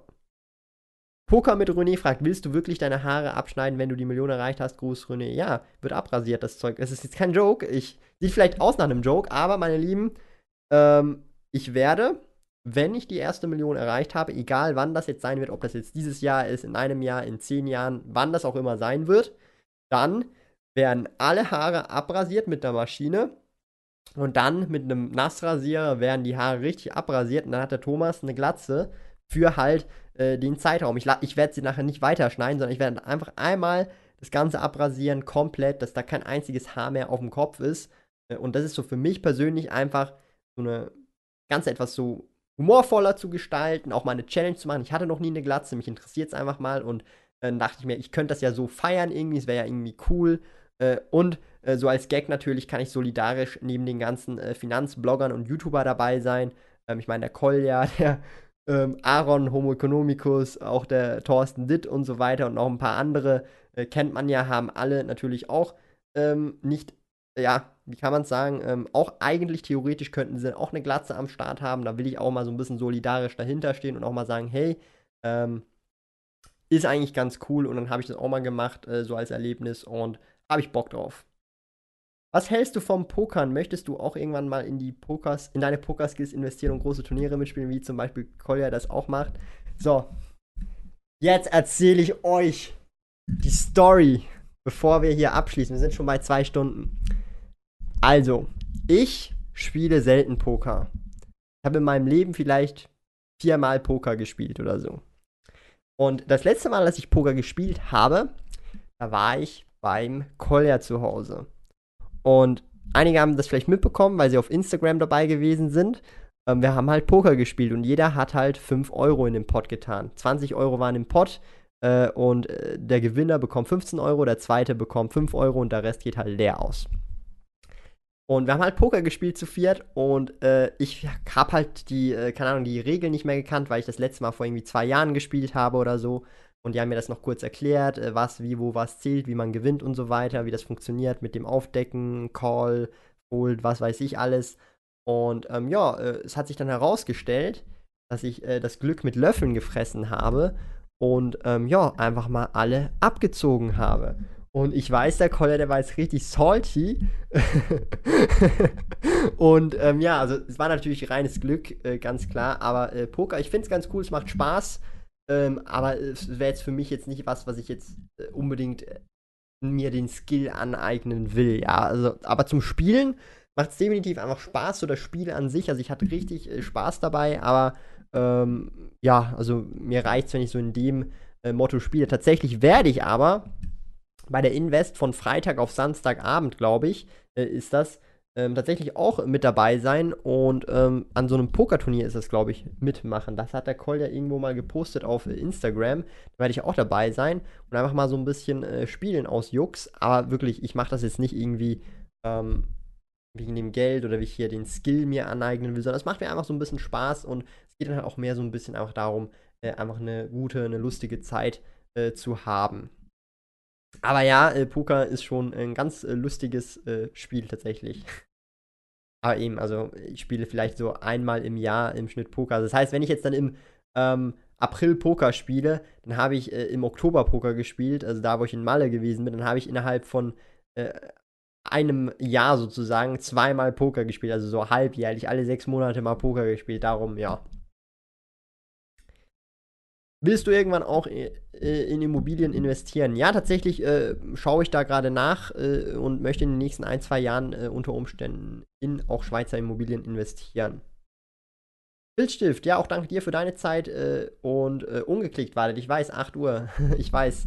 Ähm, ich werde jetzt eh auch gleich Schluss machen. Tatsächlich geht es noch die Kommentare durch. aber danke, dass du hier gewesen bist. Und vielleicht bist du ja schon weg, aber trotzdem sage ich das gerne. Norwegen ist teuer. Okay, stimmt. Norwegen ist teuer. Kann gut sein. Als Schweizer Urlaub machen ist halt echt mega. Definitiv, da hast du recht, Valentina.